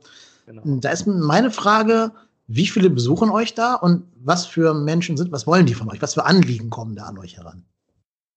Ähm, also ich kann schon ganz klar sagen, dass äh, hauptsächlich ähm, die Szene zu uns kommt. Also wir sind ja auch äh, früh vor Stadionöffnung schon da und bieten quasi auch einen Anlaufpunkt am Stadion explizit äh, für die Ultras an, um einfach in Kontakt zu bleiben und Beziehungsarbeit zu leisten in gewisser Weise. Also um über Probleme mit Fußballbezug zu quatschen oder aber auch äh, irgendwie lebensweltliche Probleme von Jugendlichen, die, weiß ich nicht, ganz andere Sorgen und Nöte haben, sei es Schule, Familie, Beruf, äh, Gesetz, äh, Freundin, was weiß ich. Ähm, und die kommen immer an Spieltagen bei uns vorbei, holen sich irgendwie äh, natürlich auch ihren Kaffee ab oder ihre Snacks, die da stehen, aber kommen mit uns in Kontakt. Man spricht vielleicht über das vergangene Spiel, über das, was heute ansteht, wo es vielleicht auch Probleme geben könnte. So, ähm, Genau, und das sind halt quasi ja, mehr oder weniger äh, alle oder so größtenteils die Leute, die unten auch in der Südkurve stehen, ähm, die natürlich nicht alle explizit jetzt einzeln auf uns zukommen und äh, irgendwie mir die Hand schütteln, aber ähm, die mit im Kreis da rumstehen und mit denen man dann in Kontakt kommt und äh, drumherum kommen dann auch immer mal wieder halt Leute, die, sage ich mal, sich so irgendwie für Fußball und Fanszene interessieren beim FC Köln, aber noch nicht so den Zugang da gefunden haben oder das einfach alles ganz spannend und interessant finden. Und äh, ganz klar, was wir sonst auch machen, ist natürlich Netzwerkarbeit. Also Leute irgendwie vom Verein schauen mal vorbei, Fanbeauftragte, etc. Und äh, da kommt man auch ins Gespräch oder Leute vom Mitgliederrat und von der Südkurve e.V. Ja. Gibt es da auch Leute, die zu euch kommen, einfach nur um, ich sag mal, das, was man so landläufig Trollen nennt, also einfach ein bisschen sich einen Spaß erlauben wollen? Äh, nee, also habe ich so nicht den Eindruck. Ähm, Wäre jetzt natürlich die Frage, wenn es irgendwie äh, äh, Jugendliche sind, die ich jetzt noch nie gesehen habe, dann ist das natürlich, also so Trollen wirklich nicht. Ich verzeichne das dann eher so unter vielleicht jugendtypischem Verhalten irgendwie, mhm. so dass man mal irgendwie rumblödelt oder doch mal irgendwie, weiß ich nicht, vielleicht eine Grenze austesten will oder sowas, aber ähm, wirklich so trollen oder Stress machen, schon gar nicht, auch nicht, also auch keine Fans anderer Vereine so, das ist, äh, glaube ich, in dem Fankosmos relativ klar, beziehungsweise so im Ultrakosmos auch relativ klar, dass Fanprojekte, sozialpädagogische Fanprojekte sehr anerkannt sind und zum Beispiel auch nie angegangen werden oder sowas und man da auch äh, kein, kein Spökes verzapft. Ähm, selbst wenn irgendwie, da war mal auch mal eine Familie, die dann vorbeigekommen ist, sich niederlassen wollte, weil es irgendwie sonst keine Sitzmöglichkeiten gab, die dann irgendwie vom anderen Verein waren, wo wir dann auch höflich gesagt haben, hey, sorry, das ist, glaube ich, einfach nicht euer Raum dafür. Wir sind äh, alle irgendwie sehr gastfreundlich und es ist schön, dass ihr hier seid und genießt das Spiel, aber ähm, das hier ist halt irgendwie nicht eure Area und ähm, das wird dann aber auch so akzeptiert. Super. Das ist ja schon mal schön, dass es da keinen keinen Stress zu geben scheint. Du hast ja gerade gesagt, es kommen mal ein paar Leute zu euch, vor allem Jugendliche, die so einfach mal reden wollen. Also ich kenne das von meiner eigenen Arbeit, da muss man ja schon erstmal eine gewisse Vertrauensbasis miteinander haben. Oder sind es auch Jungs, die einfach nur sagen, oder Mädels, die einfach nur sagen, sie möchten mal mit jemand ganz Fremden über ihre Themen reden? Oder kennt man sich dann doch über die, über die Zeit hinweg ein bisschen besser, bevor die sich öffnen? Ähm, ja, man kennt sich äh, über die Zeit, das ist ganz klar irgendwie äh, Beziehungsarbeit, es muss ein Vertrauen da sein. Ähm, klar, zum Kennenlernen, dann sind das aber relativ oberflächliche Gespräche, dann geht es nicht um Probleme, es geht eher so, dass man mal mit beiseite genommen wird und gesagt wird, ey, ich habe hier und da ein Problem, könnt ihr mich nicht vermitteln, ihr seid ja irgendwie äh, als Jugendsozialarbeiter irgendwie tätig, ihr kennt irgendwie in der Stadt Netzwerke, ihr kennt irgendwie Beratungsstellen oder sonst was, dann macht man aber meistens irgendwie einen Termin aus und sagt so, ja, komm doch mal bei uns im Fanprojekt auf Kaffee, Tee, sonst was vorbei und wir gucken mal über deine Bewerbung drüber oder was weiß ich. Oder es gibt natürlich auch rechtliche Nachfragen zu Stadionverbotsverfahren etc., wo wir auch in der SV-Kommission mit drin sitzen, beratend tätig sind. Ähm, Genau, das ist natürlich dann an so einem Spieltag ist ja sehr offen, da hat man meistens doch irgendwie andere Sorgen und Probleme, aber ja, manchmal teilt man sowas. Bei mir ist es jetzt, ich bin relativ neu dabei, ich kenne aber einige Leute auch so und äh, ich glaube, es baut sich noch so auf. Da hat man halt den Vorteil, wenn wir auch, also meine Kollegen sind schon deutlich länger dabei und äh, eben hatte ich ja auch äh, Michaela angesprochen, die ist quasi auch so, so eine Mutti für alle geworden, so, ne? Ist auch ganz gut, auf jeden Fall eine Frau dabei zu haben, wo, glaube ich, Leute sich vielleicht nochmal ganz anders hinwenden oder öffnen, ähm, die für alles und jeden tatsächlich ein Ohr hat und äh, für jeden auch mal irgendwie einen Drücker da hat oder so, was auch ganz wichtig ist. So, also das passiert dann schon. Aber sonst verlagert sich das eher, dass man da quasi so nochmal so einen Kontakt hat und dann sagt, ja, okay, dann lass uns dann und da nochmal drüber sprechen oder äh, gesondert hin, hinsetzen. Das heißt, ihr arbeitet auch mit. Das ist gerade doppelt, Entschuldigung. Äh, das heißt, ihr arbeitet auch mit gewissen anderen Stellen außerhalb des FC-Kosmos zusammen? Äh, ja, also äh, sehr viel sogar. Also das ist auch ein großer äh, Teil unserer Arbeit. Also wir sind A in der Stadt sehr gut vernetzt, also sei es irgendwie so Bezirksjugendpflege, andere Jugendeinrichtungen etc., dass wir äh, tatsächlich auch mit denen zusammenarbeiten aber auch darüber hinaus, also es gibt in der Fanprojektlandschaft selber halt so äh, Bundesarbeitsgemeinschaften, Landesarbeitsgemeinschaften. Wir sind mit anderen Fanprojekten verknüpft, mit denen wir dann zum Beispiel auch äh, über die Landesarbeitsgemeinschaft ein Sommercamp organisieren oder jetzt in Corona-Zeiten irgendwie ein äh, Fanprojekt, FIFA-Turnier organisiert haben, dass irgendwie Leute aus Köln online gegen irgendwie Leute, weiß ich nicht, wo aus NRW spielen konnten, auch äh, über Fanprojekte, also auch gegen andere Fans und so und das dann teilweise kommentiert oder auch im Livestream etc. Ähm, ja, wir sind, äh, wir sind ziemlich gut vernetzt, würde ich sagen, in der Stadt, aber auch mit anderen Institutionen. Also eben hatte ich irgendwie Gedenkstätten angesprochen, also mit dem NS-Doc, dass wir da mal eine Führung machen können mit Jugendlichen oder im Sport- und Olympiamuseum und sagen, hey, lass uns doch zusammen irgendwie eine Ausstellung machen oder wir würden gerne einen Film zeigen, aber bei euch bietet sich das an und danach mit Museumsführung oder oder. Mhm. Ich weiß ja, dass wir auch ein paar sehr junge Hörerinnen und Hörer haben, die vielleicht sogar in eure Zielgruppe reinfallen vom Alter her. Immer vorbeikommen. Genau, das wäre nämlich mal eine Frage. Wenn da jetzt einer sagt, okay, Heimspiele gibt's ja nur gerade nicht, äh, also unter Ausschluss der Öffentlichkeit finden sie statt. Wie könnte der mit euch jetzt in Kontakt treten, wenn, wenn er oder sie sagt, ich hätte da vielleicht Bedarf?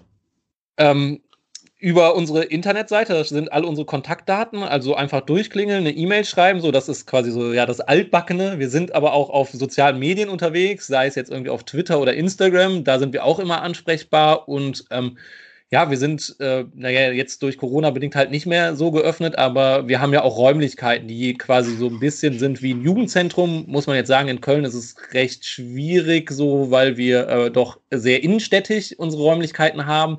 Das ist natürlich jetzt nicht das Umfeld, wo viele Jugendliche drumherum wohnen. Äh, oder irgendwie auch junge Erwachsene sich das leisten könnten, da zu wohnen. Aber auch da haben wir natürlich irgendwie, wir hätten da einen Kicker, eine Dartscheibe etc. und da kann man auch mal Abende verbringen oder wir können mal abends öffnen. Ist eher so, dass das halt da durch, durch die Lage oder dass Gruppen ja ihre eigenen Räumlichkeiten auch haben, die auch, was ich verstehen kann, selbst als Sozialpädagoge teilweise irgendwie natürlich cooler zu besuchen sind als Jugendlicher, als irgendwie da mit dem Sozialpädagogen abhängen zu müssen. Ähm, aber genau, wenn da Veranstaltungen sind, sind wir natürlich ansprechbar und sonst werden die Räume von Gruppen genutzt, die sich halt irgendwie auch treffen und austauschen wollen und das äh, nicht in ihren eigenen Räumen machen möchten oder die nicht haben, also auch von kleineren Fanclubs, die sowas nicht besitzen oder so. Und dann sind wir natürlich auch jederzeit ansprechbar. Ich glaube, wir können ruhig einmal die Webadresse hier sagen, damit jeder direkt weiß, wo er sich dran wenden muss. Das ist Kölner Fanprojekt, Köln mit OE, also koelnerfanprojekt.de. Alles ein Wort, keine Bindestriche. Und da findet man auch die Links zu Twitter, Instagram und der E-Mail. Ähm, also finde ich ein ganz tolles Angebot. Super, dass ihr das macht und euch da engagiert. Wenn die Frage gestattet ist, was hast du denn für einen Background, damit du da in das Projekt reingekommen bist? Hast du Sozialpädagogik studiert oder wie ist da so dein, dein Werdegang? Ähm, mein Werdegang ist so, wenn ich das, also ich habe das jetzt dadurch, dass ich erst so kurz dabei bin, auch mal irgendwie so ein bisschen äh, nochmal irgendwie Revue passieren lassen, so vom inneren Auge, ist tatsächlich so, dass es sich irgendwie abgezeichnet habe, dass ich so in dem Arbeitsfeld lande. Also ich bin selber sehr äh, Fußball begeistert und sogar eher ähm, so Fußball-Fankultur begeistert. Also sei es über Groundhopping-Tour mit Freunden ähm, oder auch, naja, dass ich mich halt relativ häufig mit irgendwie Themen rund um den Fußball und Fankultur beschäftigt habe und Initiativen, sei es irgendwie sowas wie Fußballfans gegen Homophobie, mich da engagiert habe oder auch ähm, immer so ja fußballpolitische Veranstaltungen besucht habe, also Lesungen etc. Und ähm, ich selber habe Sozialwissenschaften studiert, also nicht direkt in der Pädagogik tätig gewesen, habe da aber meine Abschlussarbeit auch über quasi so Figurationsgeschehen im Fußball geschrieben und über Geschlechterrollen in Fankurven, aber auch auf dem Platz etc. Ähm, und habe nebenbei immer schon pädagogisch gearbeitet, also viel im offenen Ganztag und auch so, ähm, so soziales Lernen, also so Kurse Wir gewinnt äh, mitbegleitet und Jugendfreizeitfahrten mitbegleitet und dann teilweise mal kurz so abgedriftet, dann doch äh, in Verbandsarbeit, war ganz kurz für ein Praktikum beim Berliner Fußballverband, habe dann gemerkt, dass so die Verbandsebene nichts für mich ist, sondern ich tatsächlich irgendwie diese pädagogische Arbeit sehr schätze und habe mich da halt weiter und fortgebildet und ähm, habe mich dann einfach auf diese Stelle beworben, als sie tatsächlich frei geworden ist, als äh, Elternzeitvertretung zunächst. Und ähm, obwohl ich noch mit einem Fuß im Masterstudium hänge, was halt auch stärker pädagogisch ausgerichtet ist, also das so Empowerment Studies heißt das, und das ist halt auch so, soll halt Persönlichkeitsentwicklung äh, und Demokratieförderung so ein bisschen sein. Und das passt halt irgendwie ziemlich gut jetzt so zusammen. Und ja, dadurch, dass ich in Köln wohne, gewisse Sympathien für den FC habe und äh, hat das jetzt wunderbar gepasst und ich habe echt ein Team, wo ich sehr zufrieden bin und ähm, ja, so viel kann man schon, glaube ich, mal spoilern. Irgendwie die Möglichkeit bestehen wird, dass auch ich da länger tätig sein kann als diese Elternzeitvertretung jetzt. Wenn ich jetzt gemein wäre, würde ich sagen, dass du der Einzige bist, der Empowerment Study studiert und nachher einen festen Beruf hat. Aber ich bin natürlich nicht gemein. Ich bin ja heute ganz auf, auf Frieden gebürstet. ja. Ist die, ist die Zuneigung zum ersten FC Köln Einstellungskriterium oder ist das mehr so ein nettes Bonus-Feature obendrauf? Äh, ist äh, in, in der Arbeit kein Einstellungskriterium, ist, glaube ich, ein netter Bonus obendrauf. Man sollte sich halt schon, also das war auch im Bewerbungsgespräch irgendwie Thema, man sollte sich schon irgendwie mit Fußball-Fankulturen auskennen und äh, das möglichst natürlich auch beim FC und da gewisse Sympathien hegen. Ähm, es wäre eher andersrum wahrscheinlich ein Ausschlusskriterium, äh, wenn man jetzt äh, in der Fankurve von äh, Gladbach stehen würde, dann wäre das sicherlich nicht möglich. Aber ähm, genau, eine gewisse Sympathie für den FC kann nicht schaden. Ich glaube, too much wäre auch äh, fehl am Platz. Also wenn ich jetzt quasi als Ultra im Fanprojekt tätig wäre, dann hätte ich gewissermaßen vielleicht bei gewissen Dingen einen Interessenkonflikt, der so mhm. nicht möglich wäre im Beruf. Ähm, ist aber immer wieder so eine fachliche Diskussion, die wir quasi auch im Fanprojekt äh, internen Kreis führen. Ähm, wie, äh, also ob quasi ehemalige irgendwie Leute aus Ultraszenen auch äh, tätig werden können, dem möchte man das natürlich auch nicht verbauen und die haben natürlich den Vorteil, dass sie da einen sehr, sehr guten Einblick haben in das, was quasi los ist, auch in Fanszenen. Genau, wo du gerade sagst, los ist in Fanszenen, so sind wir ja auch ein bisschen in äh, Kontakt, äh, Kontakt gekommen. Ihr habt ja den Sticker-Wettbewerb ausgerufen gehabt, und zwar zum Thema Antidiskriminierung, ähm, Zusammenhalt, die Welt ist bunt, so als, als großes Oberthema. Und ihr habt ja auch ein eigenes, ein eigenes Unterprojekt zum Thema Antidiskriminierung. Vielleicht kannst du da noch ein bisschen erzählen, was, was ihr so tut, um eben gegen Diskriminierung und dergleichen vorzugehen. Ähm, dazu muss man sagen, dass in Köln die Arbeit äh, ganz dankbar ist, ähm, weil wir eine Fanszene haben, die sehr, sehr äh, lebendig und vielfältig ist und sich da auch klar positioniert. Äh, also sei es irgendwie über Spruchbänder, Gesänge, äh, Solidaritätsbekundung etc. Ähm, sonst äh, ist tatsächlich die eben erwähnte Stadionakademie, die ähm, macht ein Kollege, ähm, da geht es halt darum, dass wir einen außerschulischen Lernort haben, tatsächlich quasi ähm, Schulklassen, Jugendgruppen äh, zu uns kommen oder ins Stadion kommen in Räumlichkeiten und da Workshops mitmachen, die sich dann zu äh, gewissen Themen positionieren. Also viel zu Gewalt, Antidiskriminierungsarbeit und dadurch Workshops quasi und über den Fußball so ein bisschen lernen, ähm, was das denn bedeutet, Ausgrenzung, Diskriminierung, wie geht man damit um, hat man sowas schon mal erlebt, erfahren, wie kann man da klar Stellung beziehen. Also ich finde, mit, besonders mit jüngeren Jugendlichen kommt man da relativ schnell so von Hölzchen auf Stöckchen, wenn man jetzt irgendwie darüber spricht, naja, was ist zum Beispiel im Fußball äh, erlaubt, wenn jemand jetzt irgendwie eine üble Grätsche macht, da gibt es dann irgendwie Regeln, gelbe Karte, rote Karte, Verwarnung, äh, eventuell sogar Strafen etc. Wie sieht es denn in der Gesellschaft aus? Da haben wir ja auch Regeln, wie verhält man sich? Es gibt aber auch Dinge, die werden zum Beispiel ja auch beim Fußball nicht bestraft und in der Gesellschaft auch nicht, die findet man trotzdem nicht gut etc. Das sind so Sachen, da kommt man ganz gut äh, drüber rein in die Thematik. Andere Dinge sind natürlich, äh, was ich eben angesprochen hatte, Lesungen, Vorträge und auch äh, Filmabende. Also wir hatten jetzt, das kann nicht im letzten Jahr gewesen sein, ich bin mir gar nicht sicher, wir haben The Workers Cup gezeigt, also einen Film über Arbeitsbedingungen in Katar aktuell. Und äh, auch das sensibilisiert, sensibilisiert natürlich für äh, gewisse Themen, dass Jugendliche echt da am dem Abend dann rausgegangen sind und mir am nächsten Tag geschrieben haben, ey, ich habe mir übrigens noch die WDR-Doku dazu angeguckt, die du empfohlen hast. Und das ist ja krass, ich wusste davon gar nicht so. Ich hatte das noch nie gehört und noch nie auf dem Schirm und äh, darüber sich natürlich selber, das ist ja immer so das Ziel, so selber äh, ein Bild machen und selbst Position beziehen, ohne dass ich jetzt vorgebe und sage, das und das ist aber scheiße und das gehört sich nicht, das macht man nicht, weil ähm, ich glaube, das wird Jugendlichen halt an ganz, ganz vielen Stellen gesagt, auch schon im Stadion. Es geht eher darum, dass man halt äh, sich selber irgendwie eine Meinung bildet und ähm, ja, das, äh, da hat man recht viele Anknüpfungspunkte in der, in der Fanprojektarbeit. Hm. Finde ich auch eine sehr gute Sache. Vielleicht müsst ihr auch, müsstet ihr auch mal den Leuten von der FIFA diesen Film zeigen. Dann würden die vielleicht auch gewisse Entscheidungen nochmal überdenken. Oder dem FC Bayern München oder so.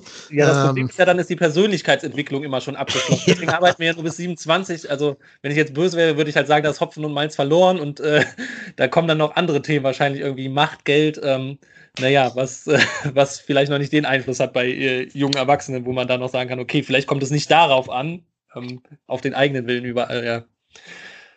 Ja, wobei ich glaube, da ist die, Rück da ist die äh, Persönlichkeitsentwicklung schon wieder rückläufig bei diesen, diesen älteren ja, Herren. Das glaube ich auch, ja. Gerade ja. wenn sie mit Macht und Geld in Berührung kommen. Aber wo du es gerade sagst, von wegen Macht und Geld und so, ihr seid aber jetzt äh, speziell nicht dafür da, auch junge Fußballer ein bisschen zu begleiten, wenn die irgendwie drohen, äh, abzudriften oder sowas? Äh, also nee, damit. FC-Spieler jetzt?